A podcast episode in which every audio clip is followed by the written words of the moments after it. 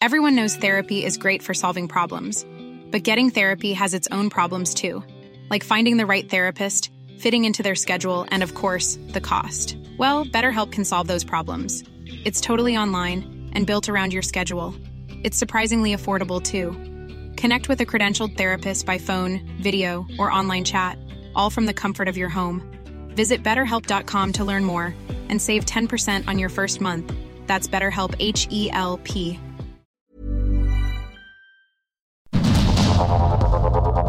Heraldo Media Group presenta Sergio Sarmiento y Lupita Juárez. Información veraz y oportuna con un toque personal y humano. Por el Heraldo Radio, donde la H suena y ahora también se escucha.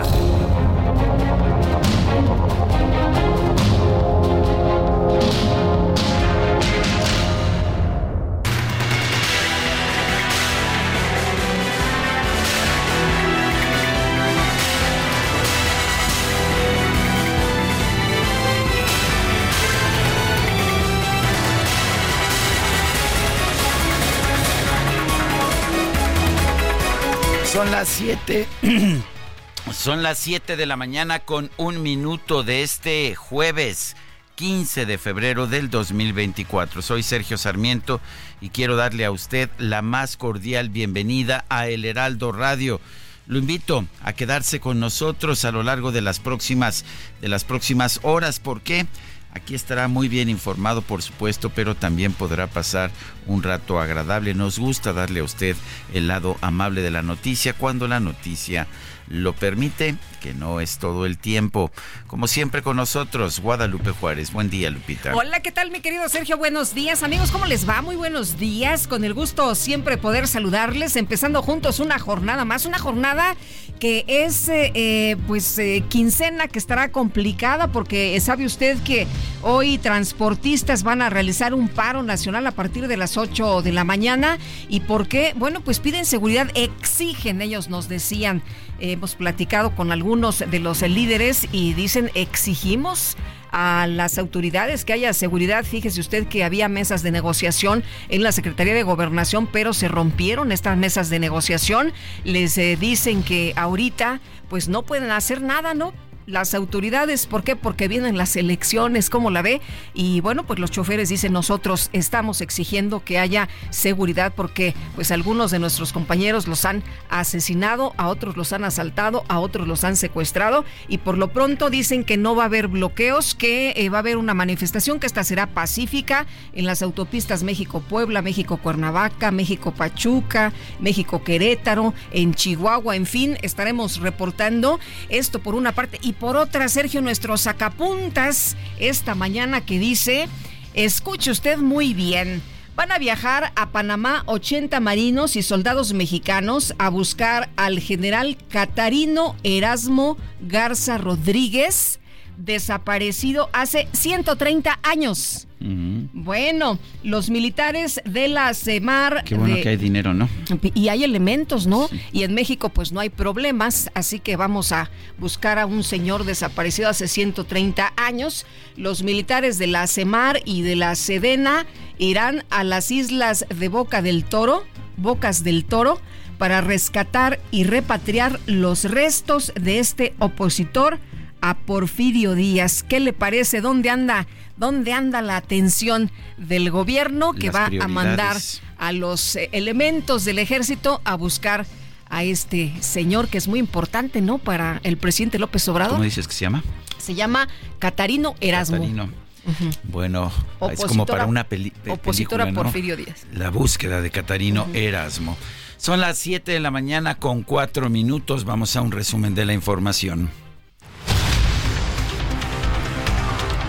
Este miércoles se registró un tiroteo durante el desfile de los jefes de Kansas City para celebrar su triunfo en el Super Bowl 58.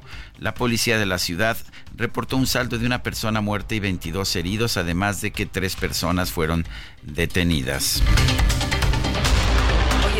tremendo ayer que estábamos reportando precisamente de este festejo y de pronto pues la situación que se complicó muy agobiante y pues la gente estaba ahí con sus niños, era una fiesta, eh, acababan de dar sus discursos los eh, jugadores, eh, Mahomes, Kelsey, todos y bueno pues era realmente una fiesta, hasta estaban cantando y de pronto pues la situación se convirtió realmente en una tragedia. Bueno, en un comunicado el presidente de la Unión Americana, Joe Biden, aseguró que hiere profundamente el alma estadounidense que la celebración por la victoria en el Supertazón se convierta precisamente en eso, en una tragedia. Además, el presidente Biden pidió a los ciudadanos presionar al Congreso para prohibir las armas de asalto, limitar los cargadores de alta capacidad y fortalecer las verificaciones de antecedentes para quienes quieran comprar un arma. Consulado de México en Kansas City aseguró estar al pendiente en caso de que algún conacional requiera asistencia o protección consular tras este ataque del día de ayer.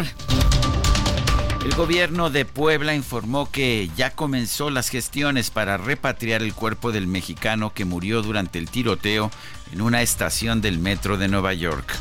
Y la Alianza Mexicana de Organizaciones de Transportistas confirmó que hoy va a realizar un paro nacional para exigir que las autoridades garanticen la seguridad en las carreteras.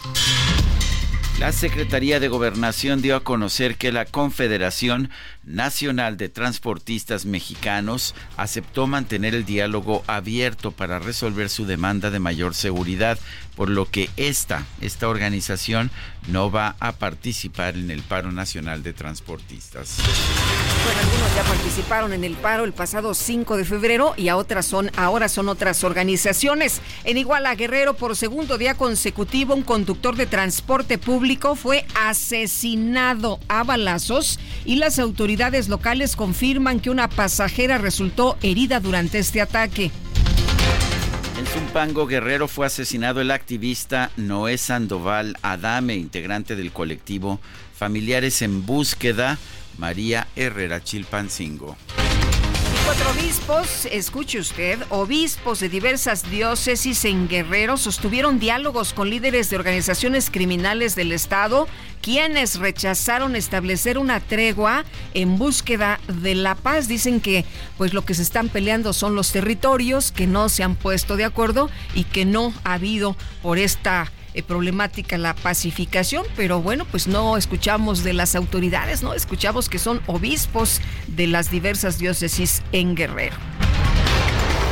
Y el obispo de la diócesis de Chilpancingo, Chilapa, José de Jesús González Hernández, explicó que los líderes criminales negaron acordar una tregua por las disputas que mantienen por el control de los territorios. ¿Por qué este, no se puede llegar a un acuerdo para la paz? Pues es el, la avaricia, la, ambición, la ambición de tener.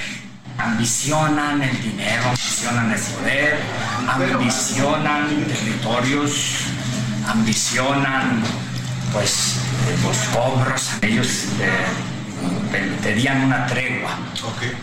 Pedían una tregua con sus condiciones pero esas condiciones no fueron de agrado a alguno de los, de los participantes. ¿Y es saber qué condiciones pusieron? Territorio. territorio es lo que están peleando. Y la fiscal general de Guerrero, Sandra Luz Valdovinos, presentó ante el Congreso Estatal una solicitud de licencia para separarse del cargo por seis meses. Dice que es para atender asuntos personales y familiares. Este miércoles fue asesinado a balazos Álvaro Alberto Ramírez, octavo regidor del municipio de Nezahualcóyotl, cuando se encontraba en el interior de su negocio de accesorios y autopartes de vehículos en la Ciudad de México. El Pleno del INAI resolvió que el INEGI debe entregar información detallada a un particular sobre los incidentes de inseguridad que han sufrido sus encuestadores entre 2012 y 2023. El coordinador de Morena en el Senado, Ricardo Monreal, aseguró que no se siente amenazado por el crimen organizado, a pesar de que dos miembros de su familia han sido asesinados en los últimos días. No, no, no me siento, no me siento amenazado. De hecho, no tengo seguridad. Nunca he tenido. Tengo en el servicio público, ya voy a ajustar, 45 años y nunca he tenido seguridad. Incluso ni aquí en el Senado. El único que me acompaña es quien me ayuda a manejar. Ni en mi casa, que es casa de todos, ni en ninguna parte tengo seguridad. Y no voy a cambiar. No, no, me siento amenazado. Me siento muy bien en mi país y siento que vamos a recuperar la paz y la tranquilidad. La mayoría morenista en el Senado rechazó una reforma para establecer en la Constitución la protección de los derechos laborales de ministerios públicos, peritos y policías, tanto federales como estatales y municipales. La oposición en el Senado criticó el envío de tropas mexicanas a Panamá para recuperar los restos del general Catarino Erasmo Garza Rodríguez. El senador del Grupo Plural, Germán Martínez, calificó estas acciones como turismo militar. Un turismo militar en el que el Grupo Plural, por supuesto, que está en contra. Nuestras Fuerzas Armadas merecen respeto y estar dando en los términos de la Constitución y de las leyes que hemos aprobado, estar dando seguridad pública. No está el país, no está el país para el turismo militar. Tres asesinatos cada hora en este sexenio. El coordinador de Movimiento Ciudadano en la Cámara de Diputados, Braulio López Ochoa, pidió a Morena que ya se discutan las reformas constitucionales del Ejecutivo en materia social para evitar que se haga campaña con ellas. Nos referimos a que empecemos con la discusión lo antes posible, digamos. También decir, pues, por qué no se presentaron con anterioridad, ¿no? Llevamos seis años casi de este sexenio, cinco años y medio. Y pues hubiéramos querido que se abordaran ya con mayor este, rapidez. Hay otras este, que sí van con un claro, eh, pues un claro esquema de, de destrucción institucional, de merma institucional, que Movimiento Ciudadano no acompaña. Que queremos es que en esa política social que acompañamos, pues se saquen lo antes posible, eso sin lugar a dudas. El antropólogo y escritor Roger Bartra advirtió que el presidente López Obrador busca imponer una regresión autoritaria, por lo que invitó a la población a participar en la marcha del próximo domingo en defensa del voto libre, del Poder Judicial y de las instituciones. El gobierno actual es una amenaza para la democracia. El presidente está intentando provocar una regresión autoritaria. La ciudadanía consciente de esta situación se reunirá en el Zócalo para defender la democracia el próximo domingo 18 de febrero. Te invito a esta manifestación cívica en la que defenderemos al INE, apoyaremos un poder judicial independiente y rechazaremos la intromisión ilegal del presidente en las próximas elecciones. Bueno, lo escuchamos claramente, ¿no? Defender al INE, defender a la democracia, pero lo que dice Mario Delgado, quien es dirigente nacional de Morena, es que esta marcha por la democracia, convocada para el próximo domingo, domingo 18, pretende dañar al INE y poner en duda el proceso electoral. Por otro lado, Delgado anunció que su partido ya definió sus listas de candidatos a la Cámara de Diputados por mayoría relativa. En la Cámara de Diputados vamos a ir en 260 distritos donde vamos aliados, en la coalición sigamos haciendo historia y vamos en 40 distritos separados. También con la estrategia de buscar un mayor número de votos para Morena, para el PT, para el Verde, que con los distritos de mayoría que ganemos, el cálculo de plurinominales que estamos proyectando para nosotros y para nuestros aliados, podamos tener la mayoría calificada. El exgobernador de Tamaulipas, Eugenio Hernández, dio a conocer que aceptó la invitación del Partido Verde para ser candidato al Senado. Bueno, ¿qué creen que contestó? Bueno, Pues pues, dijo, dijo que sí, que, que está Eugenio muy... Hernández, este que supuestamente eh, apoyó a los esfuerzos de Lester Gordillo para que no se votara por Andrés Manuel López Obrador en 2006, ¿verdad? Ese mero. Ese mero. Pero ya ves que dice que ama, que ama este, a Tamaulipas y que ama a su gente y que, bueno, pues hubo equivocaciones y errores que lo llevaron a, a que lo detuvieran, pero que, pues que él es un hombre que, que ama a la gente. En fin, vamos a seguir con más. La consejera presidenta del INE, Guadalupe Tadei, rechazó que el instituto haya incumplido las sentencias del Tribunal Electoral en materia de seguridad para los candidatos. La Sala Superior del Tribunal Electoral del Poder Judicial de la Federación revocó la sentencia contra el periodista Carlos Marín acusado por la gobernadora de Campeche, Laida Sansores, de violencia política de género. La Suprema Corte de Justicia avaló la convocatoria emitida por el Congreso de Nuevo León en octubre de 2022 para designar al nuevo fiscal general del Estado. Esta fue impugnada por el gobernador Samuel García. Sin embargo, también declaró la invalidez de la lista de aspirantes por no apegarse a los requisitos previstos en la convocatoria de la Suprema Corte, Luis María Aguilar, retiró su proyecto de sentencia sobre la controversia presentada por el gobernador de Nuevo León, Samuel García, para anular el juicio político en su contra.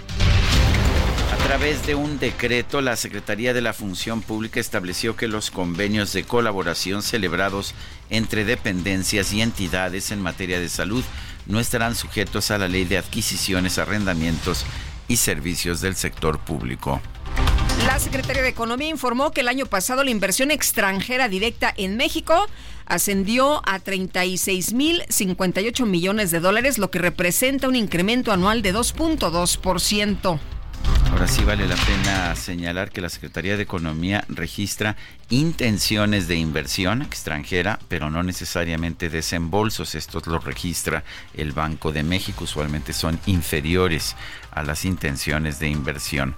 En Estados Unidos, la Asociación Nacional de Funcionarios Latinos Electos y Designados estimó que 17.5 millones de hispanos van a acudir a las urnas en las próximas elecciones presidenciales en ese país. Y tradicionalmente los latinos los latinos apoyaban al Partido Democrático pero cada vez es mayor el número que apoya a Donald Trump y al Partido Republicano. En información de los deportes, las Águilas del América se impusieron por marcador global de 3 a 2 sobre el Real Estelí para avanzar a los octavos de final de la Conca Champions, donde enfrentarán a las Chivas, a las Chivas de Guadalajara.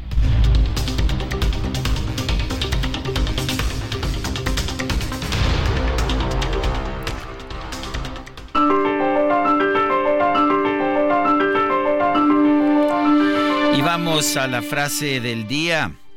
No son usos y costumbres, son abusos y costumbres. Eufrosina Cruz Mendoza.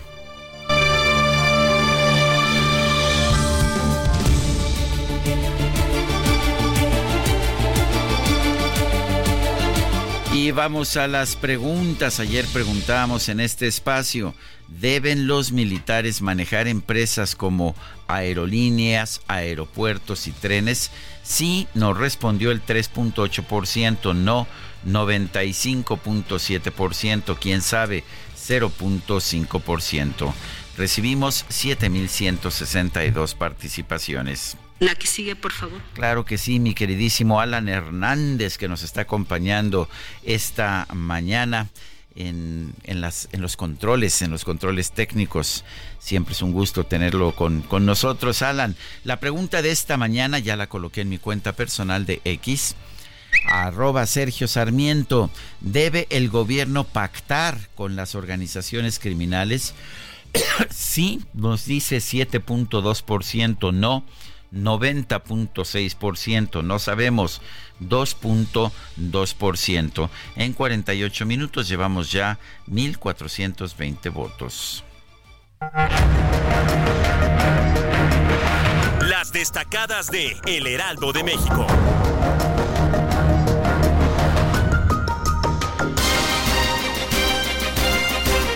Y está con nosotros aquí en la cabina Itzel González. Itzel nos dicen que lo más bonito después del 14 es El 15, la quincena. ¿Cómo estás? Muy buenos días. Muy buenos días, Lupita, Sergio, queridos Destacalovers. Así es, se logró, llegamos a la quincena por fin. Y aparte, jueves, ayer se puso un poquito pesada la ciudad y los centros comerciales por el 14 de febrero, pero hoy se va a poner más pesado por toda la gente que ahora sí va a tener dinero para gastar.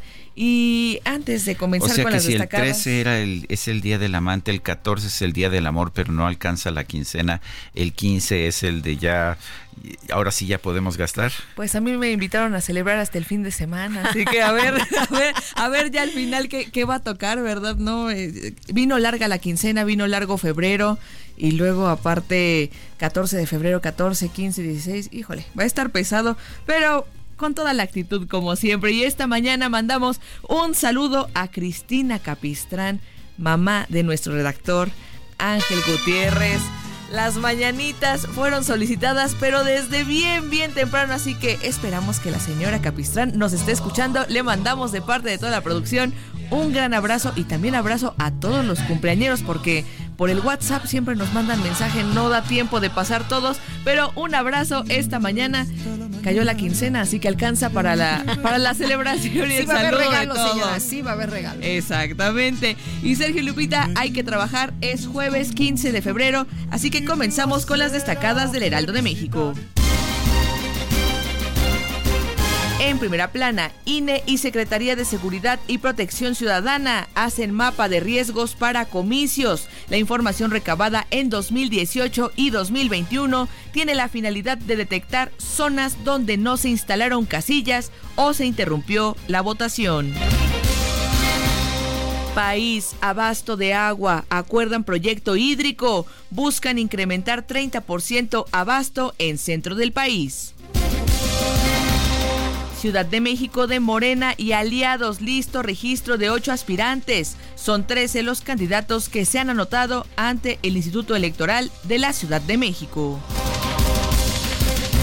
Estados, traemos encuesta. Jalisco se mantiene naranja. El candidato Pablo Lemus aventaja en voto, seguido de la candidata de Morena, Partido del Trabajo, Partido Verde, Hagamos y Futuro.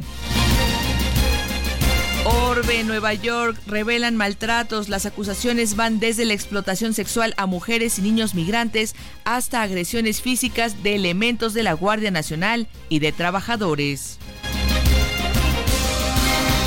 Meta Conca Champions. El América hace la tarea con los goles de Rodríguez y Cendejas. Las Águilas remontaron el global y avanzaron a cuartos para enfrentar a las Chivas. Finalmente, en mercados, tarjetas de crédito crece cartera vencida. Aumentó 64.1% en 2023, el mayor crecimiento desde que se tiene registro, según datos de Banjico. Lupita, Sergio, amigos, hasta aquí las destacadas del Heraldo. Feliz jueves de quincena. Gracias, Itzel. Igualmente, ahora sí que muchos días de estos.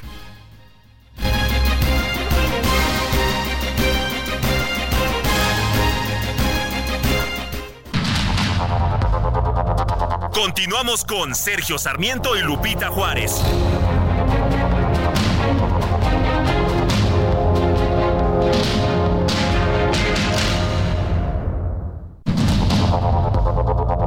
Continuamos con Sergio Sarmiento y Lupita Juárez por el Heraldo Radio.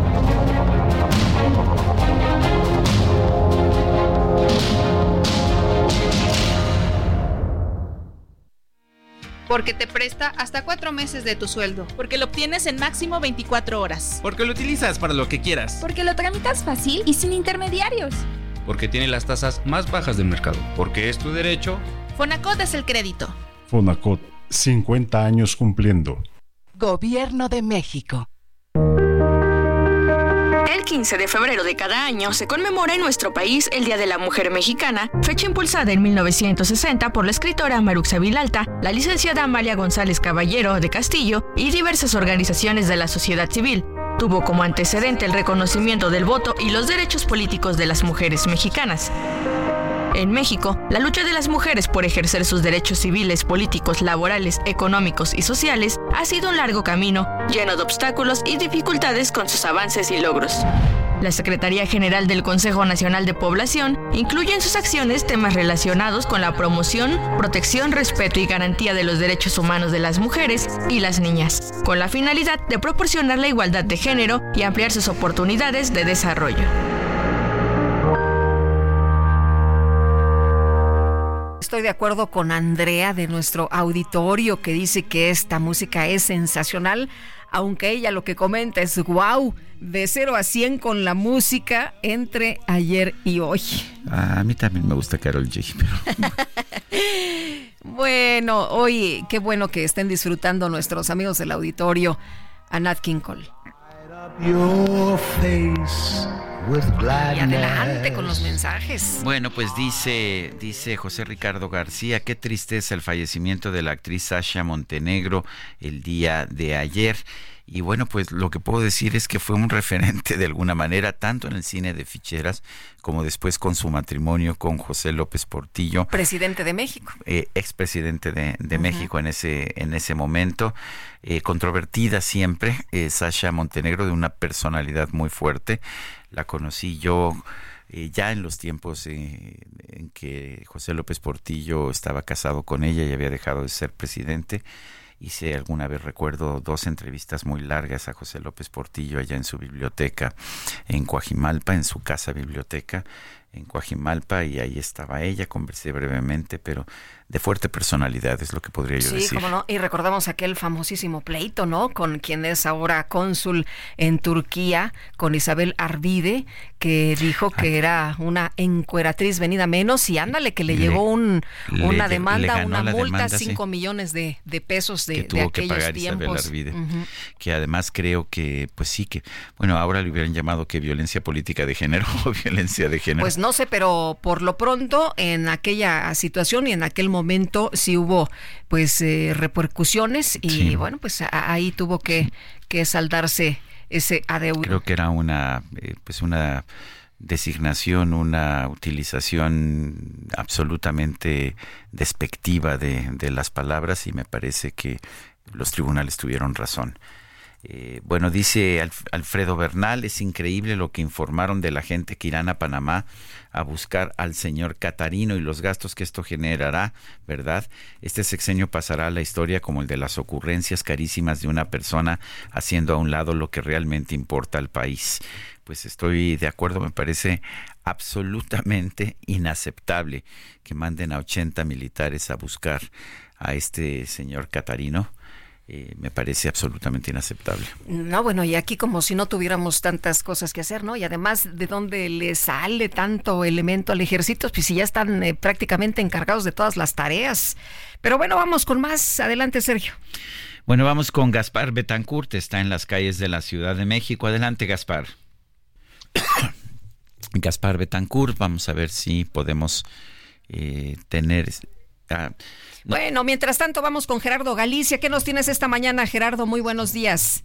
Lupita, excelente mañana. Sergio, información desde la autopista La México-Puebla. Estamos muy pendientes de la serie de protestas que han anunciado los integrantes eh, transportistas del AMOTAG. En punto de las 8 de la mañana tienen previsto realizar movilizaciones prácticamente en todas las autopistas y carreteras del país y a nosotros eh, nos eh, comprende un recorrido por la autopista La México-Puebla, llegando al distribuidor vial de la Concordia con dirección a la Ciudad de México. Ya tenemos un dispositivo muy discreto de la Policía Capitalina, un par de patrullas de la Policía de Tránsito, una grúa a la espera de una posible manifestación y cierre, pero por lo pronto se puede avanzar bastante bien. Si ya están utilizando la autopista La México-Puebla, llegan a la Concordia y se incorporan a Zaragoza, pueden avanzar sin ningún problema. De momento no tenemos manifestantes y en estos momentos nos trasladamos hacia la caseta de cobro de San Marcos y también su entronque con la Cuautla Chalco. De momento vemos la autopista completamente abierta, así que momentáneamente se puede transitar bastante, bastante bien. Por lo pronto, Lupita, Sergio, el reporte. Gerardo, muchas gracias. Muy buenos días. Hasta luego.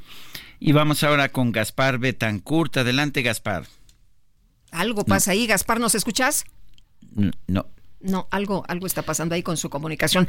Bueno, mientras tanto, les informamos que, a ver, ah, Gaspar, que ahora sí. Bueno, bueno. Ahora sí, te escuchamos, Gaspar, adelante. Aquí estamos, Sergio Lupita, excelente día. En la autopista México-Pachuca, a la altura del El Vigilante, uno de los puntos donde aparentemente habrá integrantes de la Alianza Mexicana de Organización de, de Transportistas, quienes informaron de la movilización que se realizará el día de hoy a las 8 de la mañana para exigir seguridad. Al momento no hay ni una unidad, no hay ningún elemento de esta Alianza Mexicana de Transportistas. Lo que sí tenemos es un avance muy complicado para quienes se dirigen hacia la Ciudad de México a través de la autopista México-Pachuca, sobre todo para superar las inmediaciones de Indios Verdes. Se puede utilizar como una alternativa la vía Morelos y continuaremos muy al pendientes en este sitio de la presencia de estos transportistas. Por lo pronto, el reporte que les tengo. Muy bien, pues uh, gracias, gracias Gaspar Betancourt por esta información. Excelente día. Y en otro punto, Mario Miranda, adelante Mario.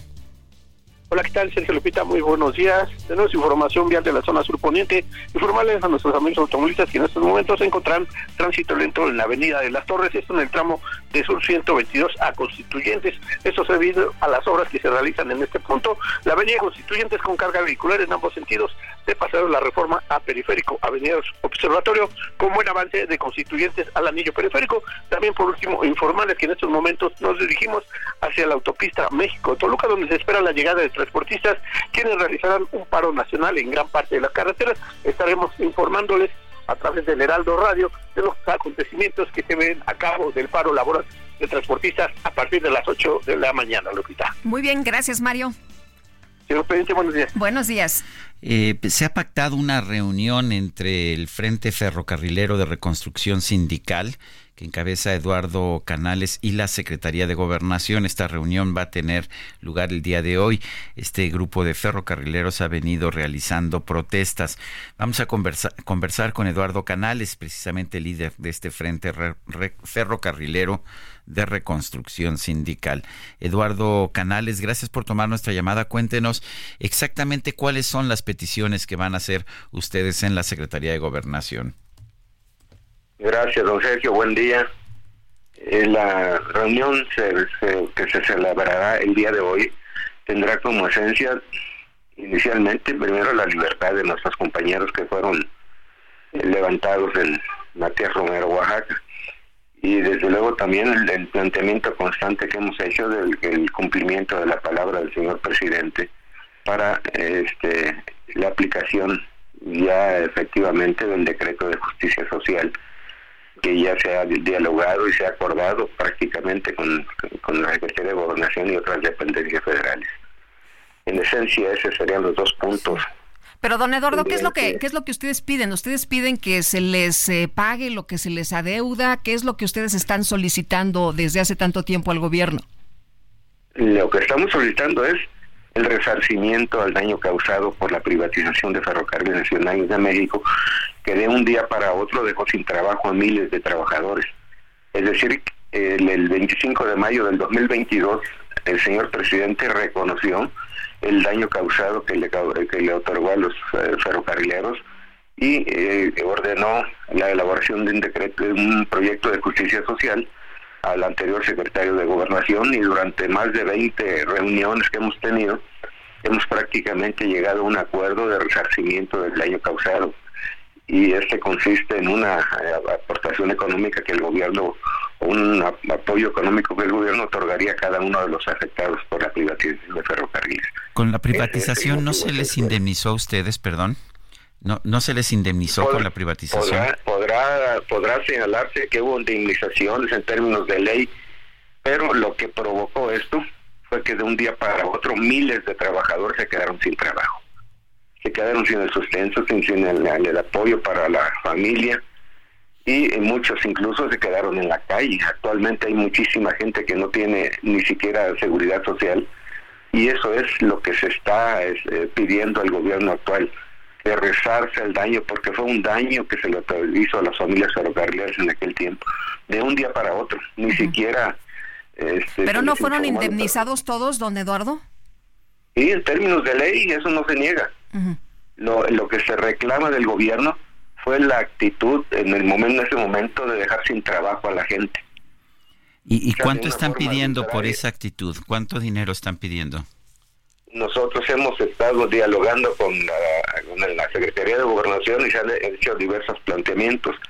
Se ha pedido la, la este, compensación vitalicia en términos de las antigüedades que tenga cada quien y desde luego se han analizado diversas cosas porque usted lo, usted nos acaba de decir que fuimos señalados e indemnizados en aquel tiempo sí esa es la justicia jurídica que ya no se puede reclamar pero sí justicia social en donde el gobierno reconoce el daño que se le causó a miles de familias ferrocarrileras.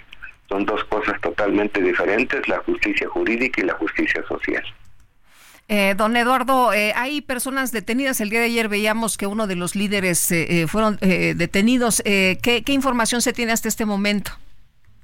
En este momento ellos están en, la capital de Oaxaca y estamos realizando los trámites necesarios para que se obtenga su libertad. es un tema también que la Secretaría de Gobernación ha estado este, al pendiente y obviamente ya hay un seguimiento eh, jurídico aquí y habría que atenderlo para demostrar que no había otra intención más que la manifestación de del reclamo que estamos haciendo al gobierno federal. Eh, Esperamos que a más tardar hoy o mañana puedan obtener su libertad. Bueno, entonces están pidiendo ustedes, si entiendo bien, una pensión vitalicia, o sea, que se les pague el sueldo vitalicio a todos los que trabajaban en ferrocarriles nacionales? Em, esa fue la petición inicial y el acuerdo posterior fue este, una compensación única, es decir, una cantidad eh, fija por cada año de servicio que haya tenido el trabajador como justicia social, como compensación. ¿El gobierno del presidente López Obrador se comprometió a realizar estos pagos? Se comprometió a elaborar el proyecto de justicia social. Nosotros ya en, las mesas de trabajo hemos acordado ya formas, cantidades, requisitos, etcétera, etcétera, para, para darle seguimiento a esto. Lo que queremos es de que se le dé la, aplicación a este decreto y la justificación en este momento es de que no hay dinero y nosotros estamos insistiendo en que se le dé cuando menos que pues que, se cumpla la palabra prometida por el presidente. Pero entonces tendrían doble pago, doble indemnización, don, Eduardo, la indemnización cuando cierra la empresa y, se privatiza y ahora pues otra indemnización a pesar de que ustedes no han trabajado en los últimos años. Bueno, es una visión eh, que puede tener usted, pero la verdad es que en este caso hay una este, un pago jurídico que correspondía por los años de servicio y hay un pago de justicia social que el gobierno reconoce que muchos mexicanos se quedaron sin trabajo de un día para otro, sin tomarlos en cuenta, sin justificación alguna.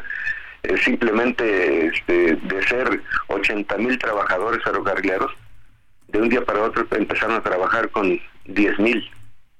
Los otros 70 mil se quedaron en el limbo. Sí, es cierto, es verdad, se señala de que hubo una liquidación en términos de lo que establece el, la ley federal de trabajo.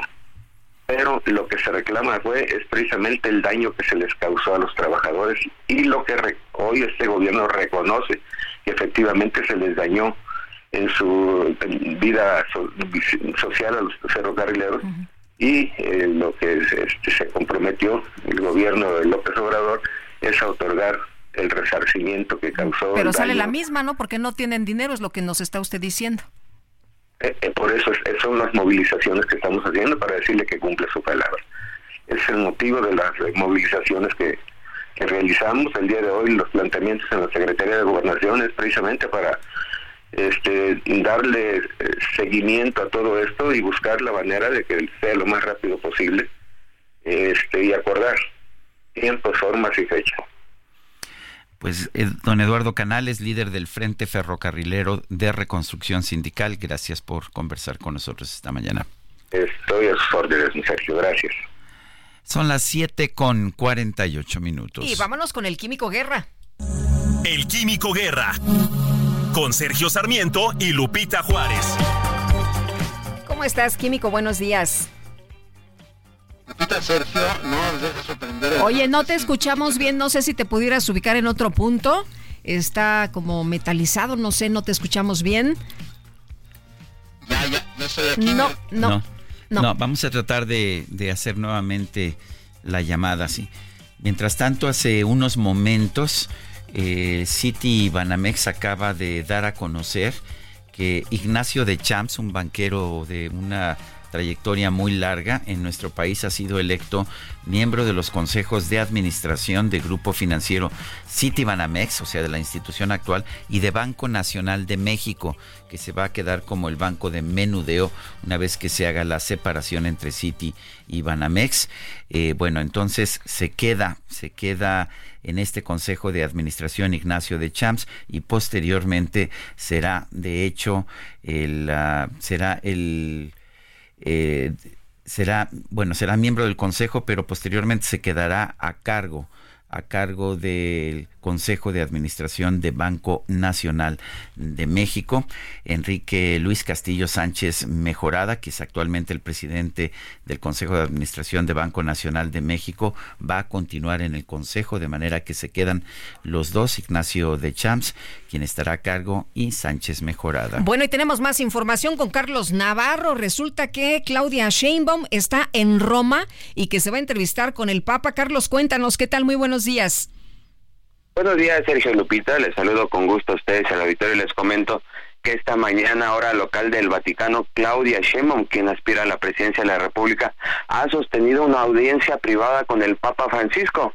Y es que desde hace un poco, hace un par de días, eh, ya se tenía contemplada, se mantenía en total sigilo, obviamente por las condiciones que plantea el mismo Vaticano, voló alrededor de 10 horas con destinos haciendo una escala en Madrid, España, y de ahí se trasladó a Roma. Ahí nos comentan fuentes de, del equipo de la candidata que será alrededor de 40 minutos esta audiencia privada que ya fue por la mañana y se estará difundiendo información de parte del Vaticano. Aún no les liberan esta información, videos, fotos, pero será el mismo Vaticano que la estará liberando. Recordemos que también Xochitl Galvez se reunió antes con el Papa Francisco y ya será el domingo que Claudia Sheinbaum se estará registrando ante el INE, pero ya fue esta mañana que se ha reunido con el Papa Francisco y ya será el mismo Vaticano que estará difundiendo la información porque las condiciones así lo marcan, compañeros. Muy bien, pues Carlos, muchas gracias por el reporte. Muy buenos días. Hasta luego, buenos días. Bueno, desde ayer empezó a circular esta versión de que Claudia Sheinbaum se entrevistaría con el Papa Francisco. Hay que mencionar que ya lo había hecho, como dice nuestro compañero Carlos Navarro, Xochitl Galvez, en audiencia privada, precisamente allá en Roma. Y vamos rápido con el Químico Guerra. Adelante, Químico.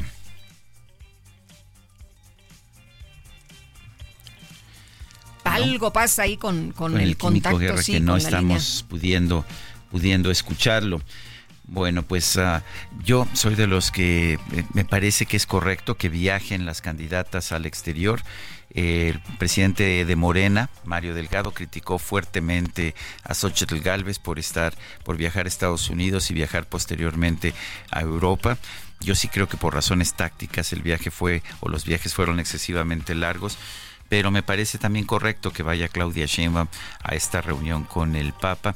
Es importante para México también tener presencia internacional y pues es algo que eh, pues que espero que ahora no critique Mario Delgado, que sea Claudia Sheinbaum la que va a visitar al Papa no, Francisco. ¿cómo crees? No, de ninguna manera. Pero qué bueno, ¿no? Que, o sea, ¿por qué tienen que estar vetados los viajes al extranjero? ¿Por qué se tiene que criticar una reunión en el extranjero donde también hay mexicanos y hay intereses? Cuando yo creo que lo que hay que hacer es evitar eh, un desperdicio de recursos, como ahora que se está planteando enviar a 80 militares a, a buscar a un viejo a un viejo revolucionario allá en Panamá. Eso me parece que sí es un desperdicio, un desperdicio de recursos. Pero en fin, a ver, vamos a escuchar esto. Seguramente sabes que esta es propiedad privada, Rosaura. Rita, te dije que no quería ver a Rosaura aquí. Que salga de mi propiedad. No me hizo caso, señora. Pero la dejaste entrar al jardín. Porque es su nieta, señora. La servidumbre no interviene en mis asuntos. Pues es la voz de Sasha Montenegro, ¿no? Falleció, falleció la noche de, de ayer, jueves 14 de febrero, a los 78 años. Esto lo confirmó la Asociación Nacional de Intérpretes, la ANDI. Sasha Montenegro. Eh, Sasha Montenegro fue una actriz, ella Ella de hecho nació eh, nació en, en, Argentina, si no mal recuerdo. no, nació en Italia. Ah, en Italia, tiene razón. Sí, aquí, por aquí tenía nació en Italia, este, posteriormente creció en Argentina, vino a México para, para hacer una película, se quedó en México, tuvo una brillante carrera en películas de ficheras, así se les llamaban entonces, también en telenovelas, la acabamos de escuchar en Las Vías del Amor, eh, posteriormente eh, contrajo matrimonio con el expresidente de la República, eh, López Portillo, José López Portillo, y bueno, fallece, fallece ayer, el 14 de febrero del 2024, Sasha Montenegro. Son las 7 de la mañana con 54 minutos. Vamos a una pausa y regresamos.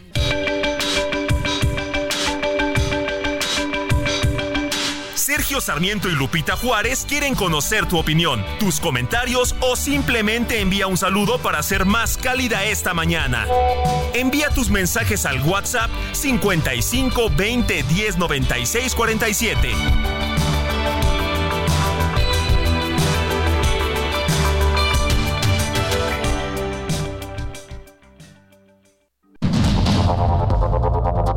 Continuamos con Sergio Sarmiento y Lupita Juárez por el Heraldo Radio.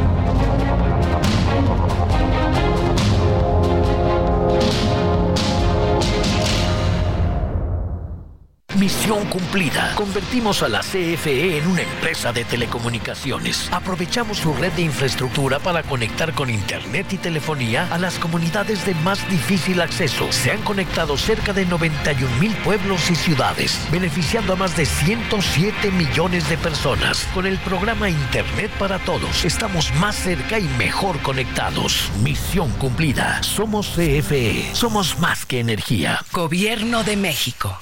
Vámonos con más información esta mañana. Fíjese usted que un muerto y al menos 22 personas heridas dejó ayer un tiroteo después del desfile. Ya se había terminado el desfile de los jefes de Kansas. Eh, todo era algarabía, todo era fiesta. Pues eh, eh, Juan Guevara, hasta que pronto hubo detonaciones. ¿Cómo estás? Buenos días, cuéntanos. Buenos días, Lupita. Buenos días, Sergio. Pues así. Fíjate que un tiroteo ocurrido al final del desfile de la celebración de los jefes de Kansas dejó al menos una persona muerta y 22 heridas. El jefe de la policía, Stacy Graves, el jefe del departamento de bomberos, Ross Grunderson, confirmaron que el número de heridos eh, son 22 y que algunos de estos heridos son niños. Tres personas han sido detenidas en relación con este incidente que está pues prácticamente bajo investigación. Esta noticia es una noticia en desarrollo. Las autoridades están intentando identificar a la víctima fallecida y determinar el número total de víctimas, que bueno, reportes que no han sido confirmados dicen que podría llegar hasta 48. Todos los jugadores, entrenadores y el personal de los jefes que asistieron al evento se informa que están sanos y salvos este tiroteo, para que vean, se marca como el tiroteo masivo en los Estados Unidos número 48 y el 47 fue en Houston, este domingo pasado en la, en la, en la iglesia de Lakewood Church. Se estima una asistencia de un millón de personas en el centro de Kansas para las celebraciones del segundo campeonato consecutivo de los jefes de Kansas, así que había muchas personas ahí. El área del tiroteo estaba muy cerca del sitio de un meeting de victoria para los aficionados después del desfile. Del desfile.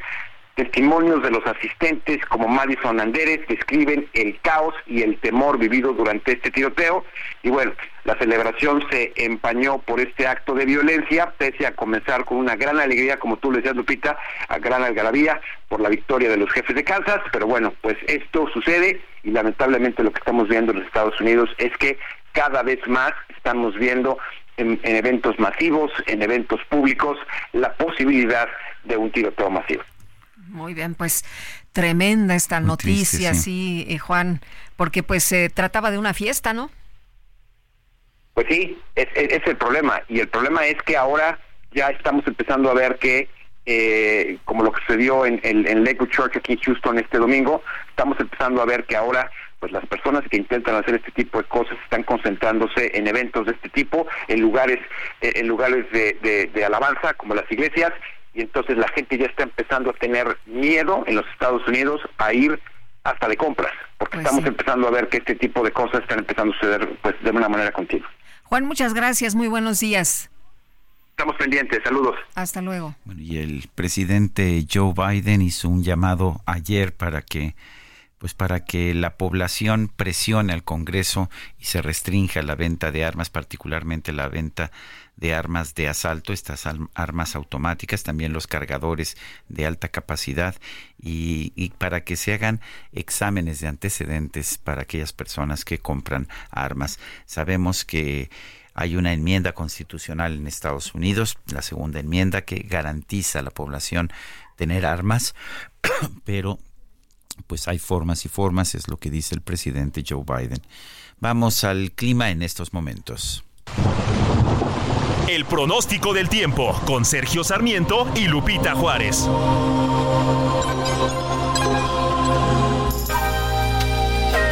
Ana Moguel, meteoróloga del Servicio Meteorológico Nacional de la Conagua. Adelante, buen día. Buenos días, Sergio Lupita. Es un gusto saludarles a ustedes y a su amable auditorio. Les comento que este día una vaguada polar al occidente de la península de Baja California y la entrada de humedad generada por las corrientes en chorro subtropical que interacciona con canales de baja presión producirán lluvias muy fuertes en zonas de Nuevo León, Tamaulipas, Durango, Sinaloa y Nayarit, además de intervalos de chubascos y lluvias puntuales fuertes en zonas del norte, noreste y occidente de la República Mexicana. Asimismo, se prevé la caída de nieve o agua nieve en las cimas del volcán Nevado de Colima, así como en sierras de Chihuahua y Durango. Por otra parte, un canal de baja presión sobre el sureste mexicano y la península de Yucatán, aunado al ingreso de humedad del Golfo de México y Mar Caribe, generarán lluvias y chubascos en las regiones mencionadas. Finalmente, se prevé un gradual ascenso en las temperaturas vespertinas en las costas del Pacífico Sur, el sureste del país y en la península de Yucatán. En cuanto al Valle de México, esperamos cielo medio nublado, nublado la mayor parte del día, sin lluvias en la Ciudad de México y el Estado de México. En cuanto a la temperatura, la máxima para la Ciudad de México será de 24 a 26 grados Celsius y para Toluca de 20 a 22 grados Celsius. Este es mi reporte. Regreso con ustedes. Muchas gracias, Ana Moguel. Gracias. Bueno, y este martes en Chilpancingo las calles lucieron vacías tras un paro de labores de transportistas, esto por el aumento de la violencia en la zona. Y vamos a platicar con Iván Salgado, presidente de Coparmex Chilpancingo. Iván, gracias por tomar la llamada. ¿Qué tal? Muy buenos días. Muy buenos días, Lupita. Iván, eh, pues eh, cuéntenos cuál es la situación en estos momentos. No es la primera vez que esto ocurre, pero pues cómo están, cómo cómo van las cosas por allá.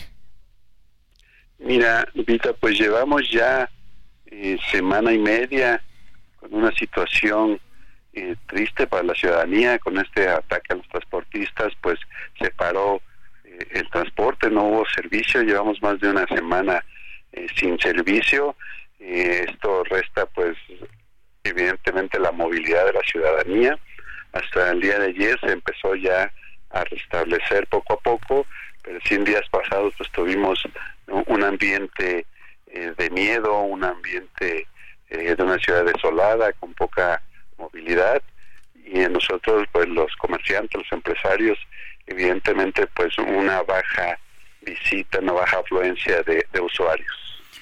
Eh, ¿Qué tanto daño le está haciendo esta situación a, pues a, a Chilpancingo? Sergio, muy buenos días. Buenos pues, días, Iván. considero eh, que es una afectación, eh, sí no es la primera vez, como bien decía el Pita, eh, no queremos acostumbrarnos a esto, Sergio, es, una, es un ambiente eh, triste donde pues nosotros hemos tenido una afectación considerable, consideramos que está un 80% del día a día de, pérdidas en, en los días que tuvieron muy, muy baja afluencia de ciudadanía. Tuvimos que modificar horarios en algunas empresas, incluso cerrar puertas en días críticos que tuvimos y esto pues nos resta toda esta oportunidad de comercio que tenemos y nos hemos dedicado pues también a salvaguardar la integridad del trabajador, de las familias, apoyándolo nosotros con, con, su movilidad, ir por ellos, llevarlo a los negocios, eh, regresarlos a su casa en horarios adecuados, en fin, nos hemos enfocado a, estas actividades. Eh, Iván, ¿es cierto que ya se acostumbraron los habitantes de Chilpancingo, que ya aprendieron a vivir con la violencia, como dice Norma Otilia, la alcaldesa? Y no nos hemos acostumbrado y no nos queremos acostumbrar. Eh, no es algo que queremos que sea parte de nuestra vida. Cada suceso que tenemos si hay una, una afectación eh, hasta a nivel emocional, se siente un ambiente eh, pues triste, eh, una situación donde pues en sí nosotros como ciudadanos no, podemos hacer nada, bueno, más que exigir que funcionen las estrategias que se están implementando. El, problema de seguridad que estamos viendo es, es del ámbito municipal. Está el municipio, la alcaldía, con los tiene los instrumentos necesarios para poder enfrentar esto, esta situación. Eh, eh, sí, nos hemos dado cuenta que sí ha habido operativos eh, de los tres órdenes de gobierno. Hemos visto operativos de Guardia Nacional, de Ejército, policía, el cual pues también nos empieza eh, pues a dar ese mensaje de que, de que empieza a haber acciones, eh, más a nivel confianza ciudadana no, no hemos recuperado eh, al 100% esa, esa confianza, ese poder continuar una, una vida aquí en la ciudad, que además es, rica en cultura y gastronomía, y no podemos todavía al 100% eh, salir a la calle sin estar pensando que puede haber un suceso o cómo moverse la ciudadanía. Eh, Iván, ¿qué piensan ustedes de una reunión que hubo con obispos de Guerrero y líderes de, criminales y lo que dicen es que pues eh, eh, han confesado que el problema es pues el pleitos por, por los territorios. ¿Cómo ven ustedes esta situación? mira, pues nosotros lo que queremos es una pronta estabilidad en la ciudad y al final no desconocemos las situaciones eh, más allá de lo que vemos como ciudadanos y lo que sí exigimos es que haya pues esa esa paz social. Bueno, y la, ¿cómo ven ustedes, a propuesto en Coparmex, la intervención de estos obispos? Hay quienes la critican, hay quienes dicen, pues, ¿qué es lo que hay que hacer? Sí, mira, así que pues, desde mi punto de vista, eh, yo creo que siempre el diálogo eh, es primordial si hay un diálogo, si una, eh, una negociación tal cual, eh, yo como persona sí, sí la desconozco, eh, más yo creo que la base de las soluciones de cualquier conflicto, pues sí es el diálogo. Y esperemos que haya diálogo en todos los sentidos, donde pues pueda haber una resolución inmediata. Iván, ¿cómo están las cosas esta mañana? ¿Cómo amanecen en Chilpancingo? Hoy amanecemos eh, con, ya con transporte público, no considero que no al 100% eh, se empieza a restablecer. Eh, no hay todavía la, confianza. En muchas escuelas todavía están a, horarios diferentes de actividades y esperemos que se pueda restablecer ya muy pronto. Muy bien, pues Iván Salgado, presidente de Coparmex Chilpancingo, gracias por platicar con nosotros esta mañana. Muy buenos días. Muy buenos días, Lupita. Hasta luego. El Pleno de la Suprema Corte de Justicia de la Nación anuló una reforma al Código Penal de la Ciudad de México que tipificaba el delito de corrupción. Eh, tenemos en la línea telefónica al ministro Javier Laines Potisek, ministro de la Suprema Corte de Justicia. Ministro Laines, gracias por tomar nuestra llamada. Cuéntenos eh, cuál, cuál, cuáles, cuáles fueron los argumentos para esta decisión que tomó el Pleno. Gracias, muy buenos días, Sergio. Eh, mira, hay que precisar primero, antes de darte los argumentos, que la Suprema Corte de Justicia no desapareció los delitos o los tipos penales de corrupción eh, del Código Penal de la Ciudad de México que siguen total y plenamente vigentes. Eso creo que debe de ser muy, muy claro y te agradezco muchísimo la pregunta, porque así es como al parecer eh, se, quiere manejar como que la Suprema Corte desapareció. El, tipo ya no se va a poder perseguir a los particulares, en este, porque en este caso es para ellos, particulares que cometan actos de corrupción. Esto es incorrecto, los delitos están perfectamente tipificados. Lo que es lo que hizo la Suprema Corte, Sergio, lo que la Suprema Corte, a instancias, quiero también ser muy claro, de la Comisión Nacional de Derechos Humanos y de la Comisión Local de Derechos Humanos, porque fueron ellas las que interpusieron estas acciones de inconstitucionalidad, al considerar que una reforma al artículo 256 del Código violaba derechos y era inconstitucional. ¿Por qué? Porque con el objeto de poder sancionar a las asociaciones civiles que reciben fondos, que reciben apoyos públicos, cuando los desvían estos fondos, para poderlos sancionar penalmente, lo que hizo este artículo es convertirlos, lo pongo entre comillas, a los directores y administradores de esas asociaciones en servidores públicos. en eso consistió la reforma. El artículo dice, para efectos de este código, estamos hablando de código penal, son servidores públicos y nos enumera todos los servidores públicos, que son aquellos, no los voy a mencionar, que están eh, enumerados ahí, los del Poder Legislativo, la Administración Pública, etcétera, etcétera, y agrega y quien tenga la dirección o administración de una asociación civil que reciba fondos, recursos, apoyos públicos. ¿Qué hizo la Corte? Decir, tienen toda la razón las comisiones de derechos humanos en este caso. ¿Por qué? Porque en el porque la Constitución Federal es muy clara en establecer quiénes son, tanto para la Federación como para los estados, quiénes podemos ser o quiénes debemos ser considerados servidores públicos. Tú no puedes, una legislatura local, la federal no puede ampliar el concepto y decir también estos particulares se van a considerar servidores públicos porque tienen muchas implicaciones, sobre todo en materia penal sobre todo en materia penal. Sí, ministro, eh, eh, porque se había mencionado que estaban favoreciendo a los corruptos de la capital, pero lo que usted nos dice es que no es así, que la corrupción sigue siendo delito. Es correcto, exactamente, eh, que es exactamente la corrupción. la corrupción, Lupita, como tal, así, no es un delito en específico.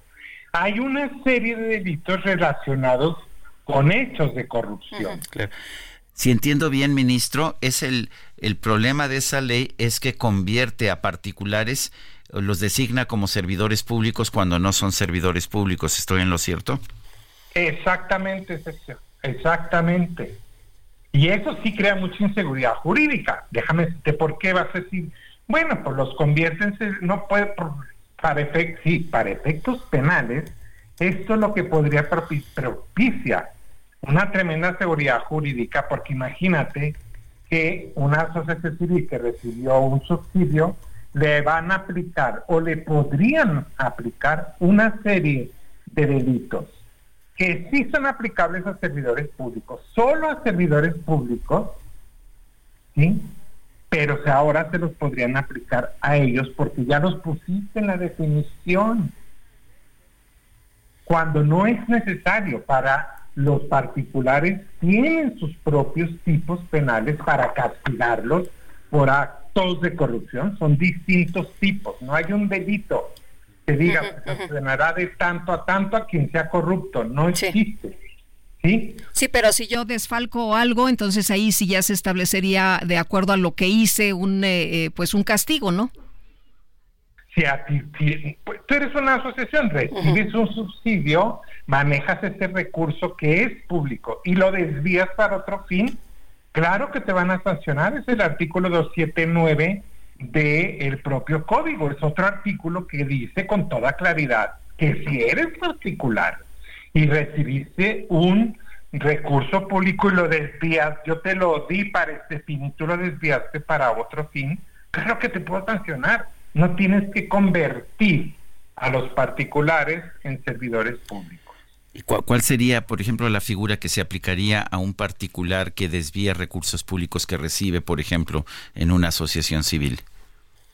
Es un delito. En el caso de la, de la, del Código Penal de la Ciudad de México, concretamente, Sergio, tiene un capítulo, tiene un título, el, el código. Mira cómo se llama este título. Se llama Hechos de corrupción y delitos contra el servidor público contra el servicio, perdón, público cometidos por particulares. Ah, o sea que hay una hay una tipificación específica para eso. Claro, te lo voy a leer. Artículo 279. al particular que estando legalmente legado a la custodia, depósito, administración de bienes muebles o inmuebles pertenecientes al erario público, ojo aquí está, o aplicación de recursos públicos, los distraiga de sujeto para Ready to pop the question? The jewelers at BlueNile.com have got sparkle down to a science with beautiful lab-grown diamonds worthy of your most brilliant moments. Their lab-grown diamonds are independently graded and guaranteed identical to natural diamonds, and they're ready to ship to your door. Go to BlueNile.com and use promo code LISTEN to get $50 off your purchase of $500 or more. That's code LISTEN at BlueNile.com for $50 off. BlueNile.com code LISTEN. Usos propios o ajenos, o les dé una aplicación distinta a la que se les destinó, se le impondrán de seis meses a tres años de prisión. Aquí está. En, en, en, otras palabras, es falso que se deje sin castigo a quienes hayan cometido estos actos. Totalmente inexacto y falso. Bueno, pues yo quiero agradecerle, ministro Laines, Javier Laines Potisek, ministro de la Suprema Corte de Justicia de la Nación, que nos haya explicado esta decisión que tomó la Suprema Corte de Justicia. Tengo entendido que el voto en lo que el voto fue 8 a 3, pero había algunas partes que fueron rechazadas incluso por 10 de los ministros, ¿no? Correcto. Esta precisamente es, entiendo, fuera la de 10 votos en, en que se rechazó, efectivamente. Pues como siempre, eh, don Javier, gracias por conversar con nosotros, gracias por ayudarnos a entender las decisiones de la Suprema Corte. Muchas gracias, Sergio, muchas gracias, Lupita. Gracias, ministro, qué gusto saludarlo, buenos días.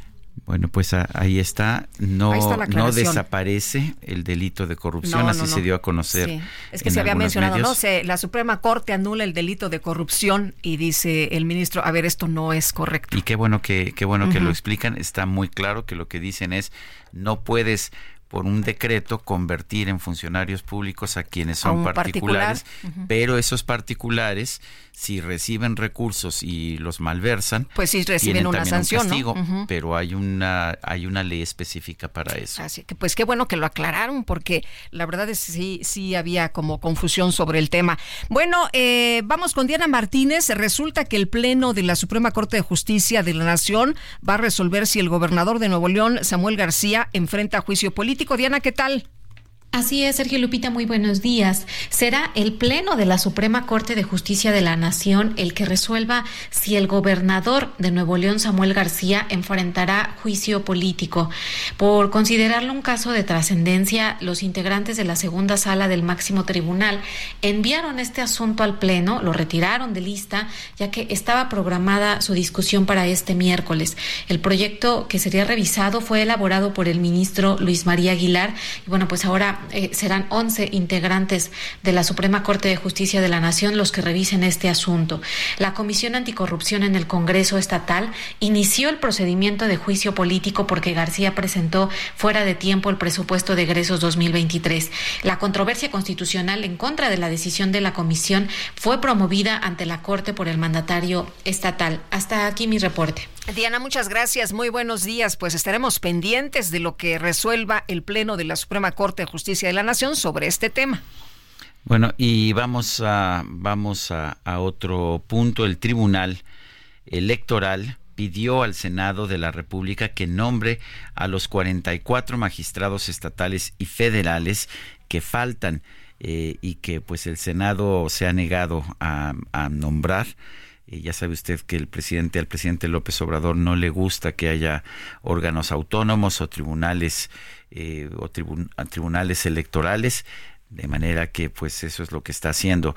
La magistrada Janine Otálora informó que estas vacantes de 36 magistraturas de tribunales electorales estatales, seis de salas regionales federales y dos de la sala superior, pues llevan un buen tiempo sin tener a titulares. Esto a pesar de que el Senado cuenta ya con las ternas enviadas por la Suprema Corte de Justicia de la Nación. Dijo Janino Talor, a mantener órganos de justicia desintegrados es lo que los hace vulnerables y lo que permite justamente una mayor injerencia del poder político, no solo en su funcionamiento cotidiano, sino en su toma de decisiones. Vamos a una pausa cuando son las 8.24. Regresamos.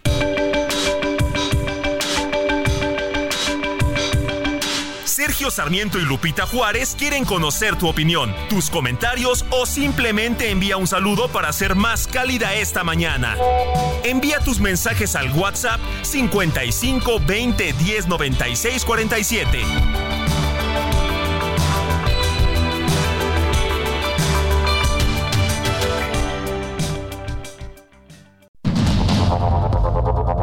Continuamos con Sergio Sarmiento y Lupita Juárez por el Heraldo Radio.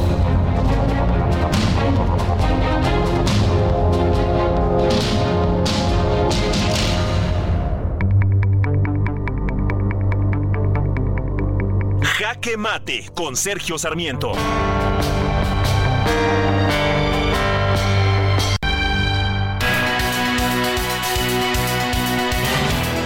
Nos dicen constantemente que este es un gobierno de austeridad, pero la austeridad se aplica solamente a algunas cosas y no a la mayoría de los gastos del gobierno.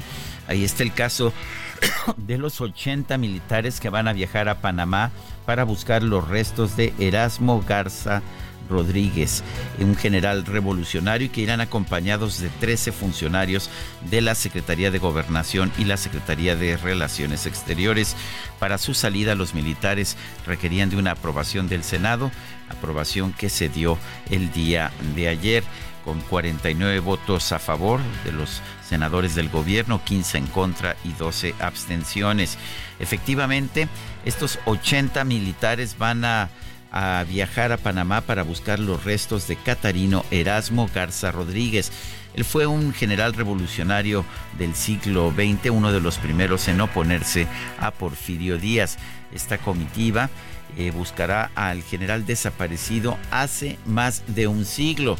Y sí, se van a, se van a llevar a, a 20 elementos de la Secretaría de la Defensa que participarán en los trabajos de excavación arqueológica y 60 de la Armada para labores sociales y de interacción comunitaria. Sí, 20 van a escarbar, 60 van a interactuar con la comunidad.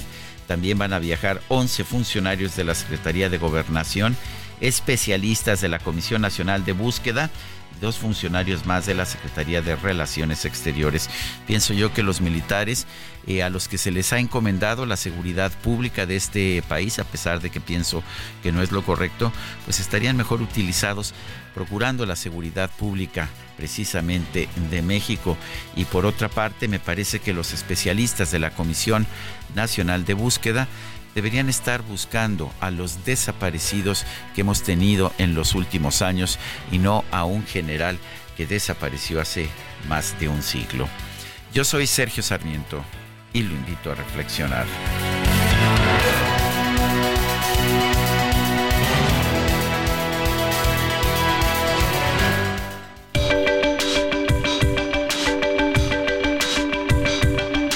Sergio Sarmiento, tu opinión es importante escríbele a Twitter en arroba Sergio Sarmiento.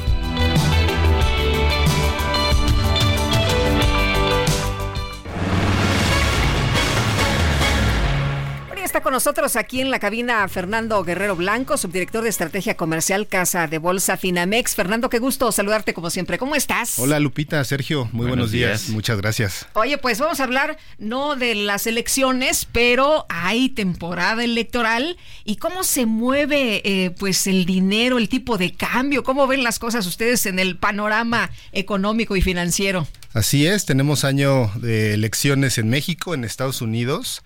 Y en el tema de inversiones no me dejarán mentir, Sergio Lupita, que hay como un eh, mito ahí, eh, el tema del tipo de cambio. La gente piensa que en, momentos electorales, viene la elección en México, hay que comprar dólares. Pues esa era la, la, idea original, pero como que no les, no les salió muy bien la, la última vez, ¿no? ¿Ustedes qué creen? ¿Que es, es una buena alternativa comprar dólares en momento electoral? Pues este depende cómo ande el tipo de cambio o de lo que nos digan nuestros eh, asesores financieros, ¿no? Expertos. Los expertos Para en mí estos depende temas. cómo anden la Sí. inflación y el tipo de interés. Es bien importante lo que acabas de mencionar, Sergio, el considerar la inflación, las tasas de interés. Y lo que hicimos fue analizar las últimas cuatro elecciones en México, las últimas cuatro elecciones presidenciales, y qué le ha pasado al tipo de cambio. Resulta que sí hay eh, cierta volatilidad cuando se acerca la elección. Cuando llegamos al momento de la elección, el tipo de cambio tiende a subir un poco. Pero lo que hemos visto y que se da en las cuatro últimas elecciones es que el tipo de cambio después de la elección tiende a bajar, es decir, se aprecia. Entonces, quien tomó la decisión de comprar dólares pensando que el tipo de cambio iba a subir en el momento electoral y que con eso iba a tener un rendimiento, la realidad es que después de la elección, en, los cuat- en, las, cuat- en las últimas cuatro elecciones, el tipo de cambio baja. Entonces, no ha sido una buena Le alternativa. pierde.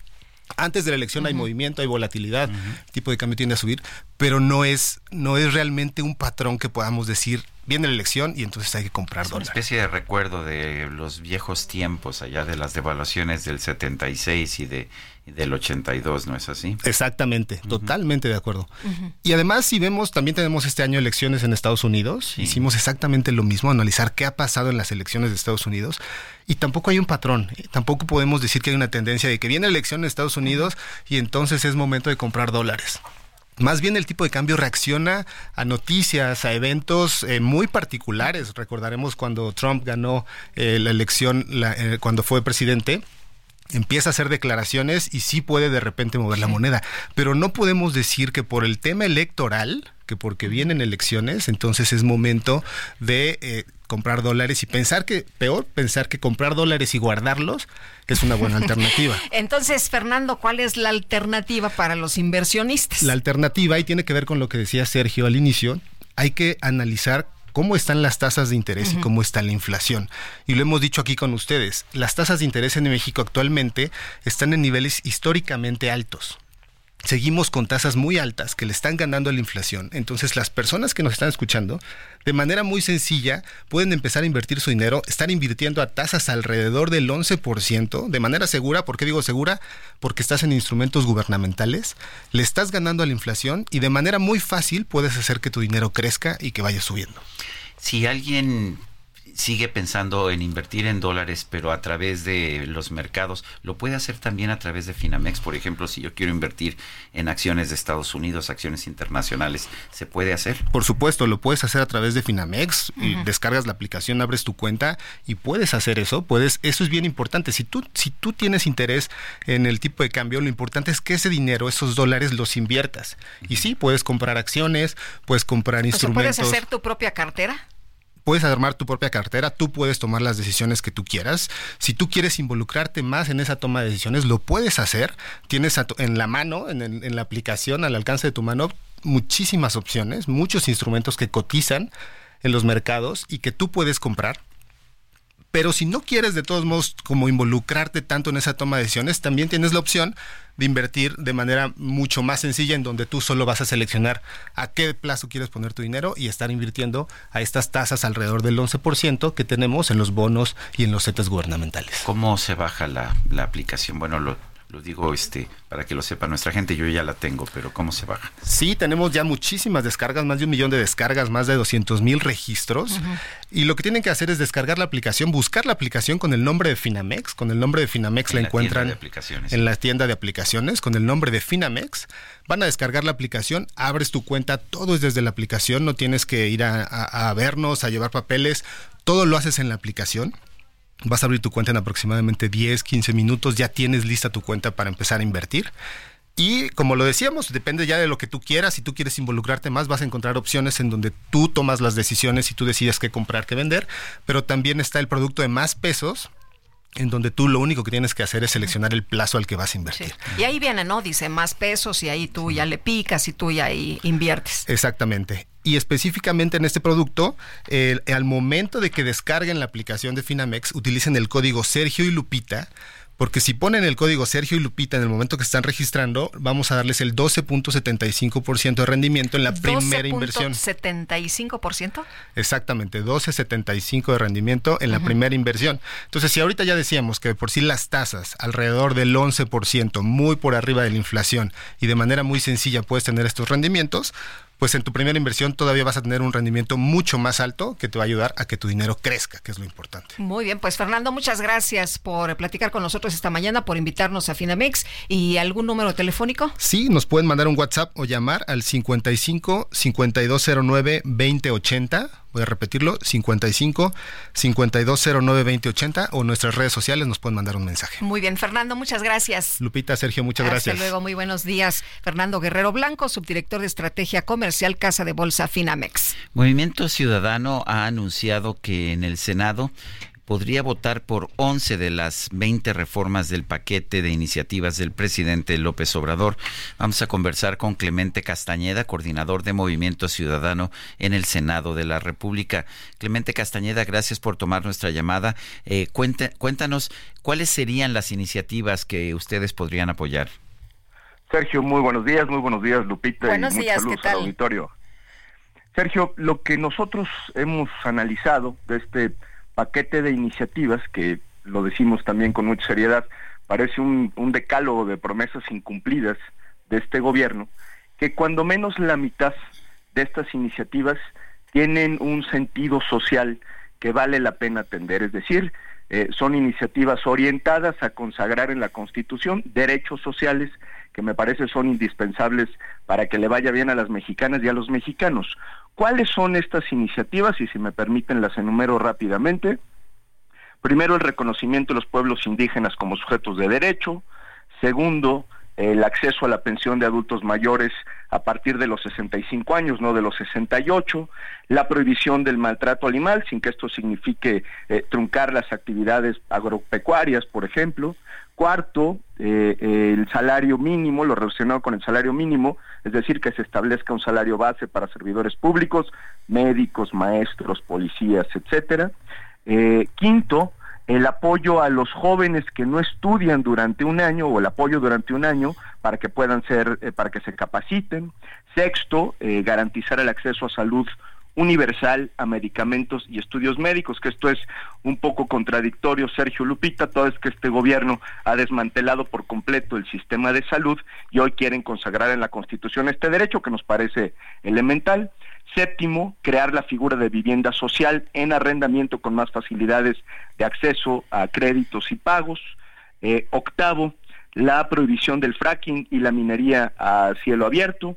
Noveno, eh, que vuelva a existir el servicio ferroviario para pasajeros tanto público como privado y décimo todo lo relacionado con el sistema de pensiones que requiere desde luego una comparecencia y una explicación puntual del secretario de Hacienda, del IMSS y del ISTE.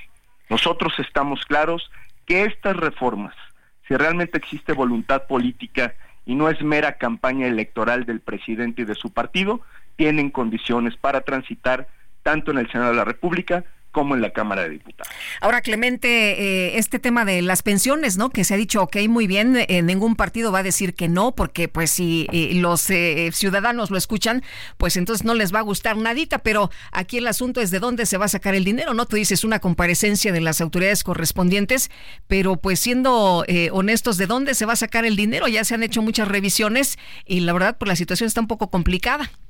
A mí me gustaría mucho que el secretario de Hacienda y todos los involucrados justamente nos explicaran esto. Yo me imagino que detrás de estas iniciativas, a menos que actúen con irresponsabilidad, hay un cálculo del impacto presupuestal. Y creo que sería muy interesante poder escuchar a los funcionarios y al propio presidente de la República para que expliquen el impacto económico que tiene. Pero, de cualquier forma, lo que decimos desde Movimiento Ciudadano, tratándose de derechos sociales, tratándose de una agenda que puede tener un impacto tan importante en el beneficio de la gente, pues hay que poner por delante la voluntad para poder eh, hacerlo realidad, tutelarlos adecuadamente y tener un mejor país. Yo me pregunto, Sergio Lupita, ¿qué hubiera pasado si este paquete de iniciativas, que debería de ser un paquete inaugural de un gobierno, no, no un paquete concluyente, se hubiera podido abordar con mucha seriedad y amplitud en los primeros años de este gobierno. Hoy tendríamos un país completamente distinto, pero no, lo hacen al último, en el último momento, me parece, con ciertas tácticas dilatorias, con la intención de hacer campaña. Y yo lo digo con todas sus letras. Lo que más me preocupa de todo esto es que el presidente de la República, su partido, sus aliados, el oficialismo, quieran hacer del fracaso de su gobierno la agenda electoral del 2024 sin asumir su responsabilidad y buscando echarle la culpa a nadie más. Por eso desde Movimiento Ciudadano no vamos a caer en esa trampa, estamos listos para ir a esta discusión y si quieren podemos empezar el día de mañana. Eh, ya, ya, están, ya están en comisiones estas iniciativas. Eh, ¿Realmente se está planteando eh, aprobarlas antes de que termine este periodo ordinario de sesiones? Fíjate, Sergio, que lo curioso, hablando de las tácticas dilatorias y las mañas del oficialismo, que las 20 iniciativas fueron a la Cámara de Diputados, en lugar de, digamos, partir el paquete a la mitad y empezar el trabajo eh, legislativo, por ejemplo, en el Senado de la República. Ellos saben perfectamente, porque me imagino han leído la Constitución, que por ejemplo en el caso eh, de derechos indígenas, para reconocerlos como sujetos de derecho público, forzosamente tiene que haber una consulta a los pueblos y comunidades indígenas. No puede haber una reforma constitucional que los impacte sin ir a una consulta. Y organizar una consulta no se hace de la noche a la mañana. Ahí deberíamos empezar. Es decir, si este, por poner este ejemplo nada más, es una deuda histórica que además el Estado mexicano iba a abordar desde hace 28 años, ayer se cumplieron, por cierto, 28 años de los acuerdos de San Andrés, eh, de San Andrés Larraizar. Eh, deberíamos empezar con mucha seriedad a, hacer el proceso para que esto esté en tiempo y forma antes de que, de que otra cosa ocurra. La realidad es que tenemos el tiempo encima. Este periodo legislativo es más corto que el periodo de finales del año. Termina el 30 de abril y por eso nuestra urgencia nuestro reclamo al oficialismo para que empecemos a discutir esto lo antes posible. De otra manera, pues vamos a comprobar, y espero equivocarme, subrayo, espero equivocarme, pues que el presidente es puro bluff, que lo que único que están haciendo es campaña electoral y eso no lo podemos permitir. Bueno, Clemente Castañeda, coordinador de Movimiento Ciudadano en el Senado de la República, tomo nota. Y, bueno, gracias por explicarnos la posición que tienen los senadores de Movimiento Ciudadano. Oye, una pregunta adicional. Eh, hoy el, periódico El Heraldo, eh, El Heraldo de México, da a conocer una encuesta sobre las ah, tendencias electorales en Jalisco. Eh, y bueno, aparece en primer lugar con 40.8% Pablo Lemus de Movimiento Ciudadano. En segundo lugar, Claudia Delgadillo de Morena y sus aliados. En tercer lugar, Laura, Laura Aro del PAN, el PRI y el PRD.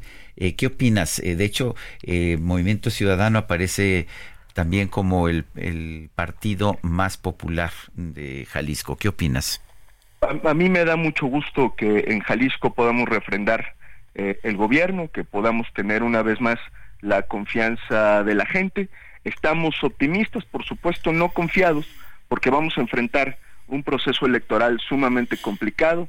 Sabemos que el oficialismo va a echar mano de todos los recursos, incluido el dinero público y otras mañas, para tratar eh, de incidir en el proceso electoral pero son en realidad buenas noticias para Jalisco y para Movimiento Ciudadano. Sergio, y antes de que se me olvide, para que no haya confusión, si me permites extender tantito mi comentario, adelante. Simplemente decir que en el caso de las reformas del presidente también hay un lado B, es decir, las otras 10 reformas son reformas con una agenda claramente de regresión autoritaria que bajo ninguna circunstancia permitiríamos que transitar, es decir, no rotundo a vulnerar la autonomía y la independencia del Poder Judicial, no rotundo a la desaparición de los organismos constitucionales autónomos, no a la contrarreforma electoral, imagínate, no podemos decir desde ahorita a la reorganización del gobierno que le correspondería en todo caso al gobierno anterior y una serie de planteamientos que no tienen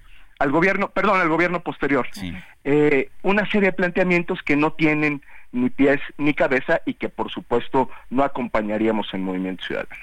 Bueno, pues me queda, me queda muy clara la posición. Eh, aceptan lo que piensan ustedes que corresponde al interés del pueblo, pero rechazan la concentración de poder. Por supuesto, Sergio, sí a la agenda social, no a la agenda de regresión autoritaria. Oye, pues interesante que puntualicen esto, ¿no? Porque eh, últimamente se ha mencionado mucho que le hacen el caldo gordo a Morena en Movimiento Ciudadano. Imagínate, nosotros que hemos sido, Lupita, la oposición más consistente en la Cámara de Diputados y en la Cámara de Senadores, y ahí están nuestros votos, fuimos los únicos que nos opusimos no solo a la reforma del Poder Judicial, sino al ampliar el catálogo de delitos de prisión preventiva, el artículo 19, nos opusimos a la militarización del país, en fin, hay un largo etcétera de nuestras posiciones políticas y algunos dicen que le hacemos el juego al oficialismo. No hay nada más alejado de la realidad que eso. Estamos parados enfrente del régimen, pero también decimos en momentos como estos, en coyunturas como estas, si hay de por medio posibilidad de avanzar en una agenda que beneficie a las y los mexicanos, hay que eh, adoptar esa oportunidad y eh, vamos tratando de sacarla adelante. Clemente Castañeda, gracias. Gracias. Buenos días. Bueno, y Jorge Álvarez Maínez sostuvo un encuentro con embajadores de la Unión Europea en nuestro país, con quienes conversó sobre las acciones que Movimiento Ciudadano lleva a cabo en favor de México. Jorge Álvarez Maínez, como usted sabe, pues es el virtual candidato a la presidencia de Movimiento Ciudadano, que estuvo acompañado con Dante Delgado, con Samuel García también, eh, gobernador de Nuevo León, durante este diálogo eh, con embajadores de la Unión Europea. Bueno, eh, vamos con otros temas. El presidente Andrés Manuel López Obrador comentó esta mañana acerca de la negociación que un grupo de obispos tuvieron con grupos delincuenciales eh, en el estado de Guerrero. Lo que dijo el presidente es, lo veo muy bien, creo que todos tenemos que contribuir a conseguir la paz dijo que el Estado tiene la responsabilidad de garantizar la paz y la tranquilidad en Guerrero. En las instalaciones de la duodécima región naval se le cuestionó sobre las negociaciones de obispos y sacerdotes con integrantes del crimen para pacificar el Estado y si estaba enterado de estos diálogos el presidente dijo que siempre los sacerdotes, pastores, integrantes de todas las iglesias participan y ayudan en la pacificación del país. Lo veo muy bien, creo que todos tenemos que contribuir a conseguir la paz y añadió, desde luego, la responsabilidad de garantizar la paz y la tranquilidad es el Estado. Eso debe quedar muy claro. Anteriormente el Estado se desatendía, llegaron a crear las autodefensas, desde luego no formalmente, pero era un hecho de que se contaba con el apoyo del gobierno para la creación de las autodefensas. El presidente López Obrador destacó el despliegue de las fuerzas federales en el Estado, además de que los valores de la cultura mexicana están en un blindaje para enfrentar la violencia. Eso es lo que más nos ha protegido frente a la violencia, esas costumbres, tradiciones, ese México profundo, esa herencia cultural es lo que ha detenido, ha impedido, ha inhibido el consumo de drogas, lo que dijo el presidente esta mañana. Oye, pero pues a quién le corresponde la seguridad, al, Estado, ¿no? Es lo que dice el presidente. No a los, no a los eh, obispos, no a, quienes eh, pues eh, platicaron ahí con los líderes de la delincuencia, pero en fin, pues ahí las palabras del presidente López Obrador, no lo veo mal. Bueno, pues vámonos con Gaspar Betancourt, que nos tiene toda la información importante esta mañana. Gaspar, cuéntanos, ¿qué tal? Muy buenos días.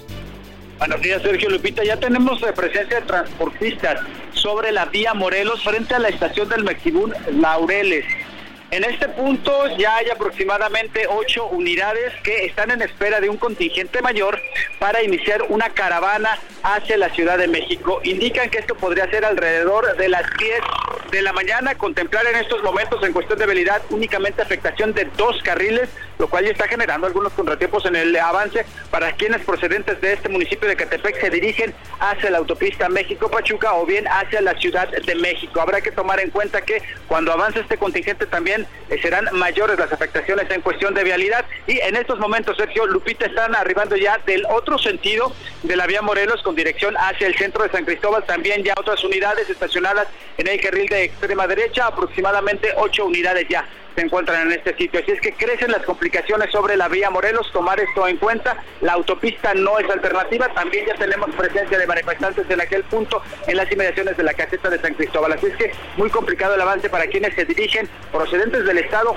hacia la Ciudad de México. En cuanto inicie esta caravana, por supuesto, les informamos, continuamos pendientes en este sitio. Gracias, Gaspar, muy buenos días. Excelente día.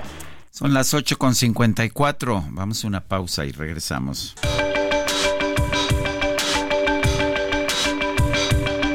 Sergio Sarmiento y Lupita Juárez quieren conocer tu opinión, tus comentarios o simplemente envía un saludo para ser más cálida esta mañana. Envía tus mensajes al WhatsApp 55 20 10 96 47.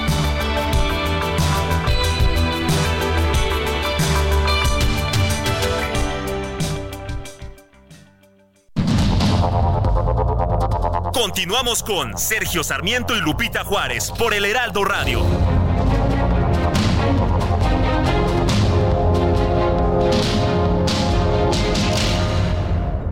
Vámonos a los mensajes. Hola Sergio Lupita, referente a la movilización de los transportistas en la México Pachuca, sí hay ya camiones en espera de que pues se dé la hora, pero a la altura de lo que se conoce como la 30 y 30. Saludos y un abrazo fuerte. Shanat, Shanat, muchas gracias por el reporte. Dice otra persona, eh, Lupita Sergio, Manuel Escutia, pues realmente no es tan descabellado porque realmente es el robo del país a través de las ocurrencias.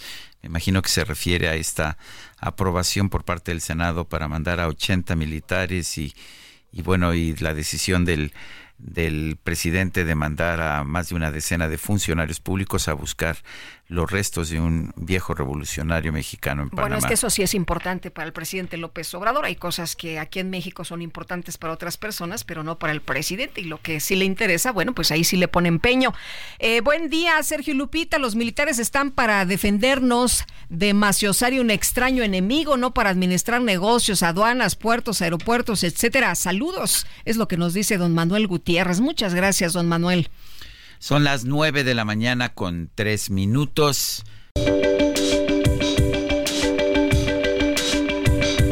Para Lupita Juárez, tu opinión es importante. Síguela en arroba Lupita Juárez H.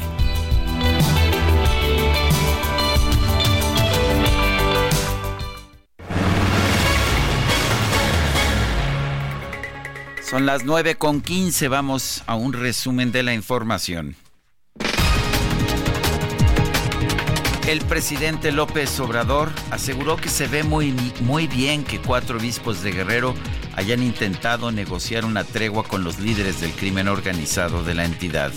Eh, pastores, integrantes de todas las iglesias participan, ayudan en la pacificación del país. Lo veo muy bien. Creo que todos tenemos que contribuir a conseguir la paz.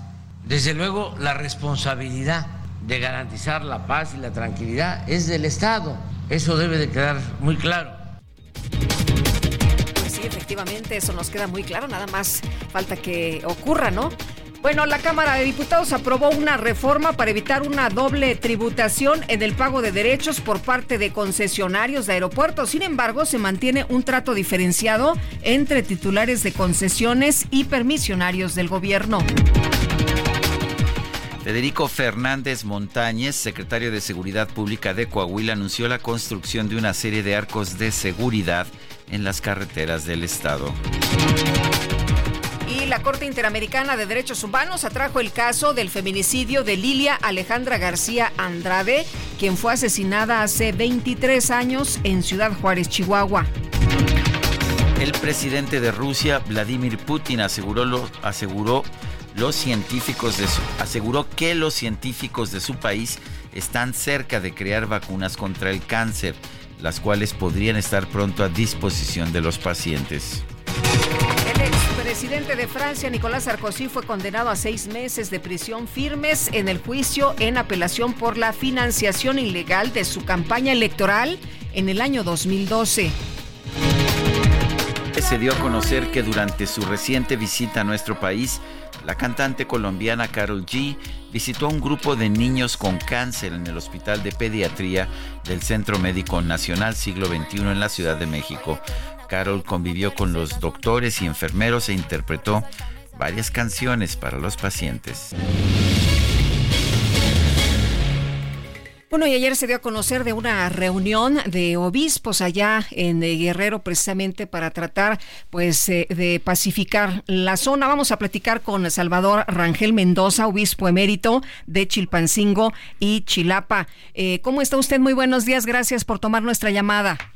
Muy buenos días para todos ustedes. Estamos para servirles. Pues, eh, ¿cómo ven lo que dice el presidente Andrés Manuel López Obrador, que asegura que pues está muy bien, que ve muy bien que cuatro obispos de Guerrero hayan intentado negociar una tregua con los líderes del crimen organizado en la entidad? Pues yo estoy muy de acuerdo con el presidente. Claro que en muchas cosas yo, yo no estoy de acuerdo con él, pero en esto de dialogar con esas personas, con los delincuentes y sobre todo tratándose de los obispos, yo creo que todo intento de buscar la paz y la tranquilidad es correcto. Hasta hoy día creo que la iglesia, sobre todo la iglesia católica y los obispos, pues tienen esa fuerza moral, incluso con los narcotraficantes, y creo que pudiera ser una de los medios que se pudieran utilizar, pedirle a los señores obispos que dialoguen con estas fuerzas eh, del narcotráfico y conseguir la paz. Lo que queremos es la paz, la tranquilidad en nuestro México. Pero me, me parece que no debería ser responsabilidad de los obispos hacer una negociación, pues que debería estar haciendo el Estado mexicano. Claro que la gran responsabilidad es del Estado mexicano, eso no se niega para nada. Pero si el Estado mexicano ha perdido la fuerza moral, si el Estado mexicano, vamos a decir, se encuentra en ciertos negocios con los narcotraficantes o el Estado mexicano tiene miedo a actuar, alguien lo tiene que hacer. Y si los obispos tienen esa posibilidad, yo creo que es una cosa buena y positiva, ya que el gobierno ha perdido, por ejemplo, en el estado de Guerrero, hay la gran ausencia del gobierno en casi la mayoría del estado. Entonces, este, esos vacíos que ha creado el gobierno lo han ido llenando los narcotraficantes. Y yo creo que a nivel nacional es lo mismo. Eh, este vacío de poder, de atención al pueblo, de estar cerca de la gente, creo que los que se han conservado son las iglesias y particularmente las iglesias católicas. En el caso de Guerrero, de Chilpancingo y Chilapa, no hemos abandonado ninguna comunidad. Ahí estamos y yo creo que este es lo bueno, lo positivo de la Iglesia Católica y el intento de los obispos. Eh, ¿Qué pasó en este encuentro con los líderes, en esta reunión con los líderes eh, y que buscaban la pacificación? Eh, no se pudo hacer mucho, es lo que ustedes han dado a conocer, pero, pero ¿qué, cuáles fueron los puntos que se trataron y, hasta dónde se llegó? Mire, desgraciadamente yo no les puedo decir mucho de esto, porque yo no estuve. Estuvieron, yo soy ya obispo retirado, obispo emérito, entonces ellos mismos me platicaron que estuvieron ahí, pero no me dieron, no he tenido la oportunidad de ver los detalles de qué se trató la conversación. Lo único que dijeron es que no se logró eh, llegar a conclusiones, a cosas concretas, porque uno de los grupos se está negando. Yo les puedo decir también que este diálogo, aunque soy el obispo retirado, este diálogo yo lo sigo teniendo con los grupos delincuenciales y creo que ha sido la manera de conseguir cosas mejores eh, dialogando con ellos que tenerlos a distancia. Sí. Eh, ¿Cómo qué cosas ha logrado, eh, Monseñor? Bueno, mire, yo platicaba hace rato con un noticiero. he logrado salvar a mucha gente secuestrada y son muchos. He dialogado con ellos que los entreguen por ser inocentes o que les perdonen o por su familia. hemos logrado. He dialogado con ellos que no estén matando gente eh, sobre todo en las ciudades, sobre todo gente inocente. Hemos logrado por lo menos en dos veces, hemos logrado reanudar el tráfico que se ha eh, paralizado por la intervención de los eh, narcotraficantes. Y yo creo que todo eso es bueno, es positivo y algo que se logre. Yo siempre he dicho, con una vida que se salve, basta y justifica lo, que estamos haciendo. ¿Y, ¿Y, estas acciones no lo ponen a usted como un blanco fácil de otros grupos delincuenciales? Claro que sí, eso es el riesgo que se corre constantemente porque por lo menos ah, de, una manera pues eh, vamos a ir racional lo culpan a uno. Pongo un ejemplo. Allá en la sierra expulsaron a siete pueblos eh, el cartel de la sierra. Eh, los hombres fueron a luchar, los jóvenes. ¿Quiénes quedaron en los pueblos? Las mujeres, los ancianos y los niños. Y en la noche tuvieron que caminar por la sierra hasta un lugar que se llama Chichihualco. Después esos señores me acusaron que yo estaba apoyando al otro grupo de Chichihualco. Y no es que yo estaba apoyando al grupo de Chichihualco, sino estábamos de, apoyando a los desplazados de esos siete, eh, de esos siete pueblos. ¿Cuál fue la consecuencia? Que este grupo me sentenció, me iba a tomar prisionero y según ellos me iban a reeducar.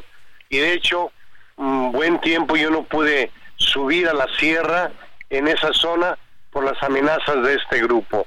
Entonces, las amenazas las tenemos, pero pues yo pienso que vale la pena arriesgar el pellejo por un ideal y sobre todo por ayudar a la gente. Pues Monseñor, le agradecemos mucho que haya platicado con nosotros esta mañana. Muy buenos días. Buenos días, saludos a su público. Hasta luego. Gracias, son las 9 con 25. Regresamos.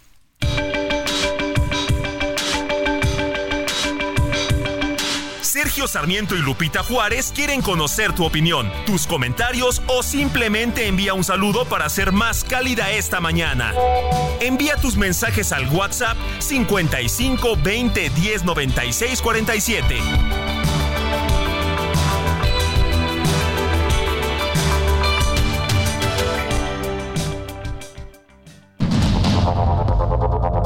Continuamos con Sergio Sarmiento y Lupita Juárez por el Heraldo Radio.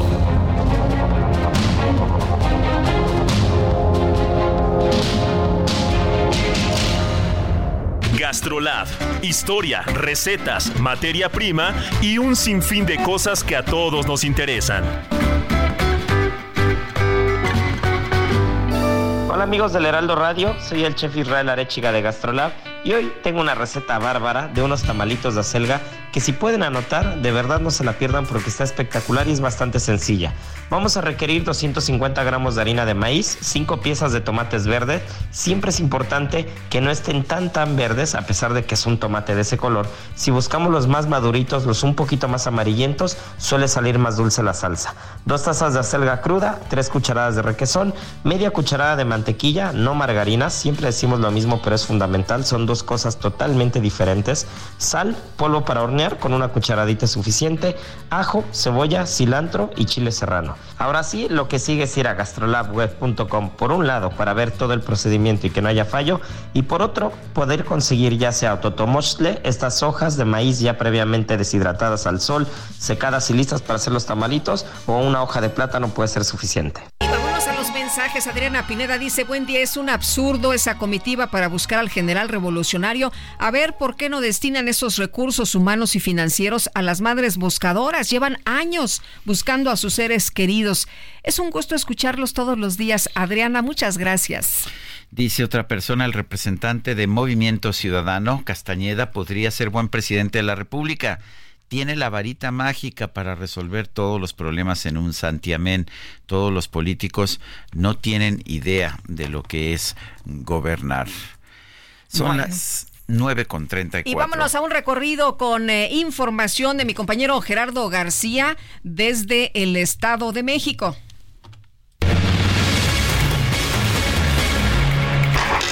Hola, ¿qué tal? Muy buenos días, Sergio y Lupita. Al advertir que se sustrae ilegalmente el agua para comercializarse posteriormente, se retomó la petición a autoridades para que inspeccionen y sancionen la operación de represas y lagos clandestinos, un estimado de 200 en Valle de Bravo, pues la presa Miguel Alemán continúa perdiendo nivel y tiene déficit del 50%. El llamado se hace de los mismos pobladores y prestadores de servicios vallesanos, como desde la bancada de Morena a través de la diputada local Marisol Mercado eh, Torres. Por una parte, la legisladora morenista demandó eh, parar este saqueo en la presa de Valle de Bravo al tomar acciones para sancionar a quienes desvían el recurso de agua bajo intereses particulares. Recordó que con anterioridad ha, pedido estas acciones mediante puntos de acuerdo. Lamentó que a través de 200 represas y lagos artificiales que calificó de clandestinos se comete ecocidio al dañar ríos y manantiales.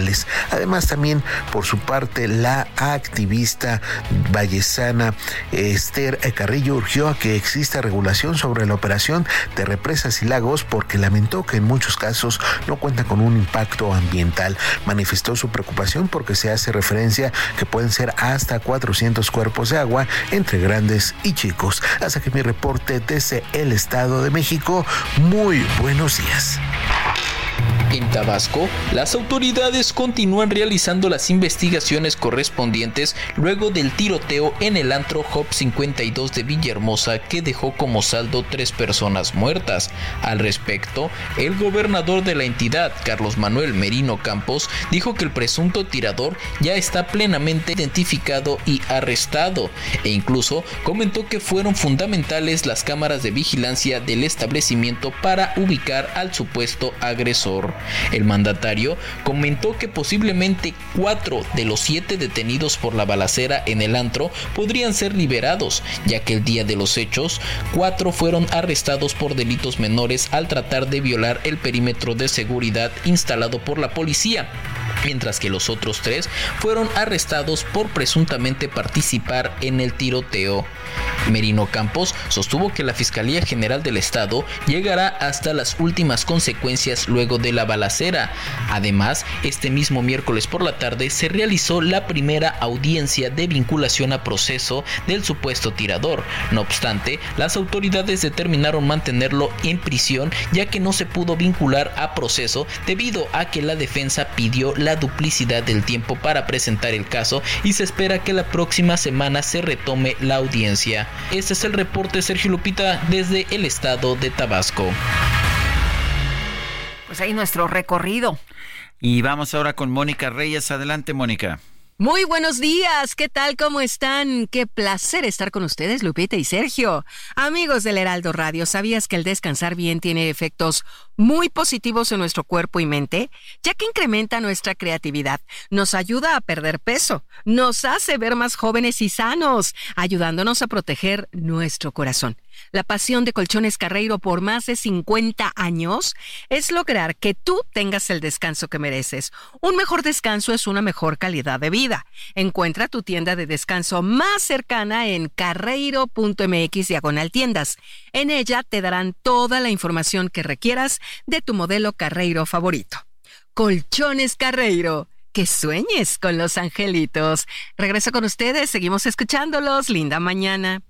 Gracias, linda mañana para ti también, Mónica Reyes. Bueno, y un juez federal impuso ayer prisión preventiva justificada. ¿Se acuerda usted de Ismael Figueroa? Bueno, pues él fue líder del Sindicato de Bomberos de la Ciudad de México. Pues eh, ayer justamente se dio a conocer esta información.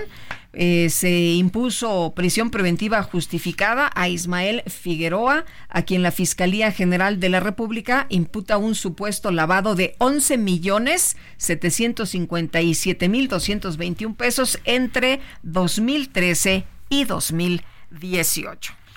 Eh, en otros temas, la secretaria de Relaciones Exteriores eh, dio a conocer un mensaje por tweet por Twitter esta mañana. Con enorme pesar quiero expresar nuestro sentido pésame y solidaridad a la familia y amistades de Lisa López Galván, destacada integrante con raíces mexicanas de Kansas City, quien perdió la vida en los lamentables sucesos del día de hoy. Apoyo total de México es lo que dice la canciller mexicana Alicia Bárcena.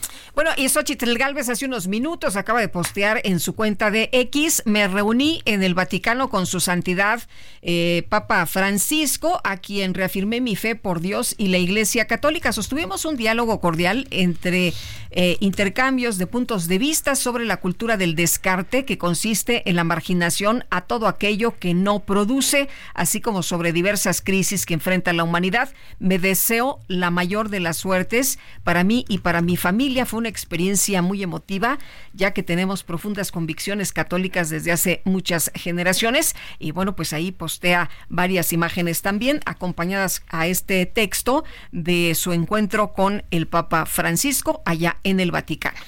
Ayer se percibieron eh, un par de microsismos en algunas alcaldías de la Ciudad de México, en el sur. Eh, se les llama microsismos y la gente esperaba, o la gente se quejó de que las alertas sísmicas no sonaron. Mucha gente sigue sin entender realmente cómo funcionan y, qué tipo de sismo registran las alertas sísmicas, pero vamos a hablar sobre el tema con el doctor Vigo, Víctor Hugo Espíndola Castro, investigador del Servicio Sismológico Nacional. Doctor Espíndola, gracias por tomar nuestra llamada. Eh, tengo entendido que no hay forma de que suene la alarma sísmica para sismos que, se, que tienen su epicentro en el mismo Valle de México, pero cuéntenos usted exactamente cómo funciona esta alerta sísmica. Bueno, mire, eh, eh, la alerta sísmica que opera el CIRES, eh, de hecho el, C5, opera de la siguiente manera. No es un sistema predictivo, primero hay que tener eso en cuenta, no es un sistema predictivo. Lo que hace es, por medios electrónicos, poner una red de acelerómetros en cierta región en donde puede ocurrir un sismo fuerte. Estaba eh, diseñado inicialmente para sismos en la costa de Guerrero, suponiendo un sismo fuerte que pudiera ocurrir en la llamada brecha de Guerrero.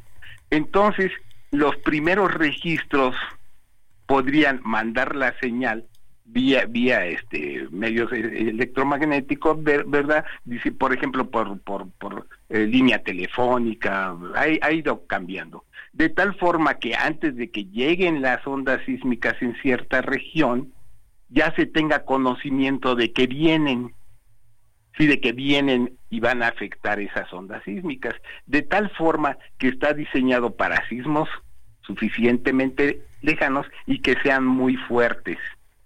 Entonces, entonces si el sismo ocurre dentro de la misma ciudad, obviamente no va a haber ningún ningún sistema que nos pueda avisar que ya está, porque sencillamente el, único aviso que tendremos será el mismo sismo. Claro, es como el del 2017, ¿no, doctor? Eh, que, todo el mundo recordamos que pues de, de repente nos sacudió a todos. Es correcto. En el 2017 el sismo eh, está, ocurrió a, dos, a 120, escasos 120 kilómetros al sur, como sabemos, de la Ciudad de México. Eh, es por eso que en el instante en el que nosotros sentíamos el sismo ya, eh, fue que hubo alertamiento, ¿verdad? El alertamiento tampoco estaba diseñado para este tipo de sismos. Entonces, no, hay que tener en cuenta, no es un sistema predictivo, está diseñado para sismos fuertes y y, y, y, y, lejanos. Por ejemplo, que ocurriera el sismo que tuvimos el año pasado eh, o antepasado en Acapulco, ¿verdad? Seguramente aquí sí va a servir el alertamiento porque las ondas más fuertes que pueden perjudicarnos eh, tardan eh, más de un minuto, un minuto cuarenta segundos en llegar pero en la ciudad de Acapulco, en el puerto, seguramente pues eso, eh, eso no le sirve de nada, ¿verdad? Porque es en el mismo instante que ocurre cuando ellos sienten el sismo. Doctor Espíndola, vimos información en el sentido de que hay una falla en el surponiente de la Ciudad de México, la falla Plateros Mixcuac, y que podría estar relacionada con estos sismos locales que hemos estado sintiendo. Eh, yo, yo no recuerdo, yo he vivido en esta parte de la Ciudad de México durante, pues, desde hace décadas. No recuerdo haber sentido sismos con tanta asiduidad, este tipo de sismos. ¿Algo está pasando algo o es normal? E, es, es normal en cuanto a que la zona poniente de la Ciudad de México está hay un sistema de, de fallamiento complejo porque son varias fallas no necesariamente paralelas, pero ha dado lugar a gran sismicidad a lo largo de varias décadas. Hay varios, incluso hay varios artículos publicados eh, eh, bueno, uno como se dedica a eso, ¿verdad? Pues lo tiene presente, pero por ejemplo en el en los 50 hubo una secuencia sísmica en la región de Miscuac, en el 84 también hubo una secuencia en Miscuac. Eh, sin embargo, esta secuencia que hemos tenido básicamente desde el mes de mayo del año pasado, un 10 de mayo, con un sismo de 3.2, pues sí ha ido, no, no, ha ido, inicialmente se incrementó ahí, luego paró y luego en diciembre del año pasado hubo un par y ahora estos del día de ayer. Entonces son secuencias que eh, pueden aumentar, luego eh, pueden eh, parar, ¿verdad? Y no sabemos cuándo se van a, volver a, suscitar. Lo que sí es un hecho es que es un sistema complejo de fallamiento que está como a 500 o 1500, entre 500 y 1500 metros, y esta, a la, llamada grieta de Miscuac Plateros, no es un hecho confirmado que sea la parte superficial de una falla. Puede ser también el efecto de sitio en esa región por los por estos movimientos que hemos que hemos tenido. Entonces, no, necesariamente los sismos no todos pues han ocurrido en esa región, eh, los últimos que tuvimos ayer fueron todavía más al oeste. En la Magdalena. En la Magdalena. De, hecho, de hecho, eh, bueno, así salió el, etiquetado, pero fue fue al norte, ¿verdad? De, de, Magdalena. Entonces, eh, lo que sí es cierto es que hay una gran cantidad de fallas. Eh, no olvidemos que en el 2019, en julio, hubo una secuencia también muy importante, muy cerca del metro observatorio. Ajá, y, y también hubo algunos daños por ahí. Ciertamente esperemos que esto pase, ¿verdad? Y pero tendrá que ocurrir nuevamente eh, en un determinado tiempo. Bueno, pues yo quiero agradecerle, doctor Víctor Hugo Espíndola Castro, investigador del Servicio Sismológico Nacional, esta conversación. Un placer, gracias. Buenos días. Bueno, pues son las nueve de la mañana, nueve de la mañana con cuarenta y seis minutos. Vamos a, a un resumen de la información que se ha generado esta misma mañana. El presidente López Obrador denunció que las movilizaciones de la Alianza Mexicana de Organizaciones de Transportistas tienen propósitos politiqueros. Eh, los están recibiendo en gobernación varias veces y sostengo con todo respeto que tiene un propósito politiquero, ni siquiera político. Es por las elecciones. Entonces, para generarnos conflictos. No hay problema que no se haya atendido no podemos dejarnos chantajear. Eh, si se, se trata de causas justas, ahí estoy lo que denuncian los choferes, eh, estas eh, personas que trabajan eh, pues todos los días para tratar de llevar mercancías y víveres de primera necesidad, lo que están denunciando es que hay inseguridad y que están matando a los choferes. En este espacio, el coordinador de Movimiento Ciudadano en el Senado, Clemente Castellana, denunció que algunas iniciativas enviadas por el presidente tienen una agenda de regresión autoritaria que en el caso de las reformas del presidente también hay un lado B, es decir, las otras 10 reformas son reformas con una agenda claramente de regresión autoritaria que bajo ninguna circunstancia permitiríamos que transitar. La canciller Alicia Bárcena expresó sus condolencias a la familia de Lisa López Galván, una mujer de raíces mexicanas que murió durante el tiroteo de celebración del triunfo de los Chiefs en Kansas City. Los presidentes de Francia y Ucrania, Emmanuel Macron y Volodymyr Zelensky, se van a reunir este viernes en París para firmar un acuerdo de seguridad entre ambos países. El primer ministro de Canadá, Justin Trudeau, y el rey Abdalá II de Jordania expresaron su preocupación por la ofensiva, la ofensiva israelí en la ciudad de Rafah, en el sur de la franja de Gaza. El ejército de los Estados Unidos informó que en enero interceptó un cargamento de armas procedente de Irán destinado a los rebeldes hutíes de Yemen. Ahora sí hubo unanimidad La Cámara de Diputados aprobó un dictamen que declara el, 25 de agosto como el Día del Bolero Mexicano. La diputada ponente Amalia Dolores García expresó que el bolero transmite vivencias emociones, historias y sentimientos. Ya no solamente es un género musical, también es un género dancístico y da identidad a nuestra comunidad en cada lugar donde se expresa, pero de manera especial a ciertas regiones de México. Se transmiten historias, vivencias, emociones, sentimientos a través de la poesía y de la música. Pues es Amalia, García, ¿no? Es así como, como nos la pusieron. Eh, Amalia, Dolores, García, no. Exgobernadora de Zacatecas y ahora pertenece a Movimiento Ciudadano. Gerardo Galicia, ¿dónde andas? Cuéntanos, ya empezó esta movilización de transportistas por todo el país. Así es, Lupita, Sergio, excelente mañana.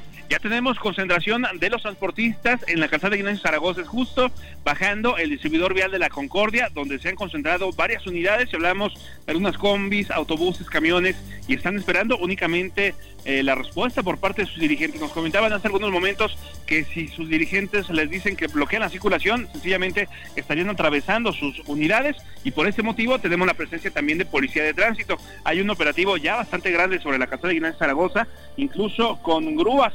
Eh, al parecer no se les va a permitir que se desplacen hacia la Secretaría de Gobernación. Era otra de las posibles... Eh, eh, manifestaciones que iban a realizar los que parten de este punto. Así que la situación todavía es con una tensa calma. No tenemos bloqueo, pero sí concentración de manifestantes.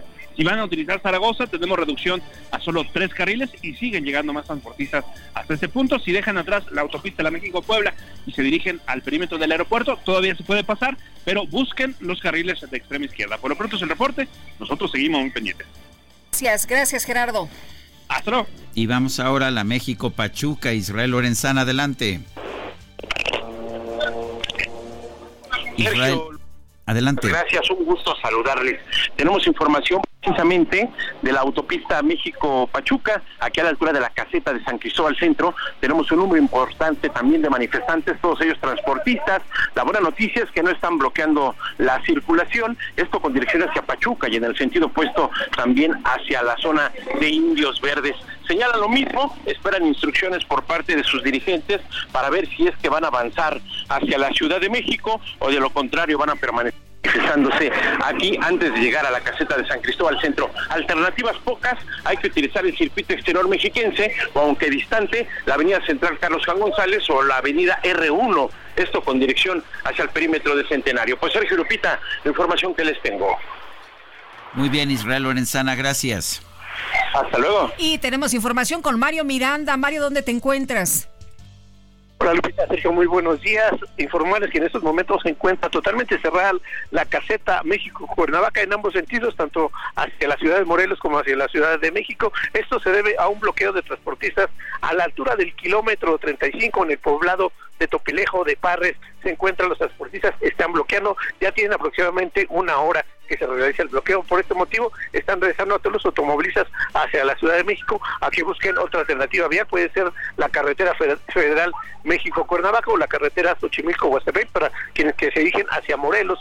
en dirección hacia la Ciudad de México no hemos visto ningún automóvil que pase en esta caseta. Ya tenemos presencia también de elementos de la Secretaría de Seguridad Ciudadana, de la Policía Metropolitana, quienes ya se dirigen a este punto para tratar de dialogar con estas personas y convencerlos de que retiren el bloqueo que está afectando bastantes a las personas que se dirigen a la Ciudad de México y hacia la Ciudad de Morelos. Gracias, Mario. Gracias a, la ciudad de Cuernavaca, Morelos, efectivamente. Y vamos con Gaspar Betancourt. Adelante, Gaspar. A liberar su totalidad el sentido de la vía Morelos a la altura de la estación del Mexibus Laureles para quienes se dirigen hacia la zona centro de Ecatepec. Todas las unidades se concentran en estos momentos en el sentido que va hacia la Ciudad de México. Latente la posibilidad de que en algunos minutos un contingente parta de este sitio en caravana hacia la Ciudad de México. Por lo pronto, muy afectada la circulación para quienes dejan atrás la zona central de Catepec y se dirigen a través de Vía Morelos hacia la Ciudad de México. La autopista una posible alternativa. Y por lo pronto, el reporte que les tengo. Muy bien, gracias Gaspar Betancourt. Son las 9.54, se nos acabó el tiempo. Pues vámonos entonces, que la pasen todos muy bien, disfruten este día y eh, bueno, pues hay que estar atentos, atentos de eh, las movilizaciones de los transportistas. Nosotros nos escuchamos mañana en punto de las 7. Hasta mañana, gracias de todo corazón. Heraldo Media Group presentó Sergio Sarmiento y Lupita Juárez.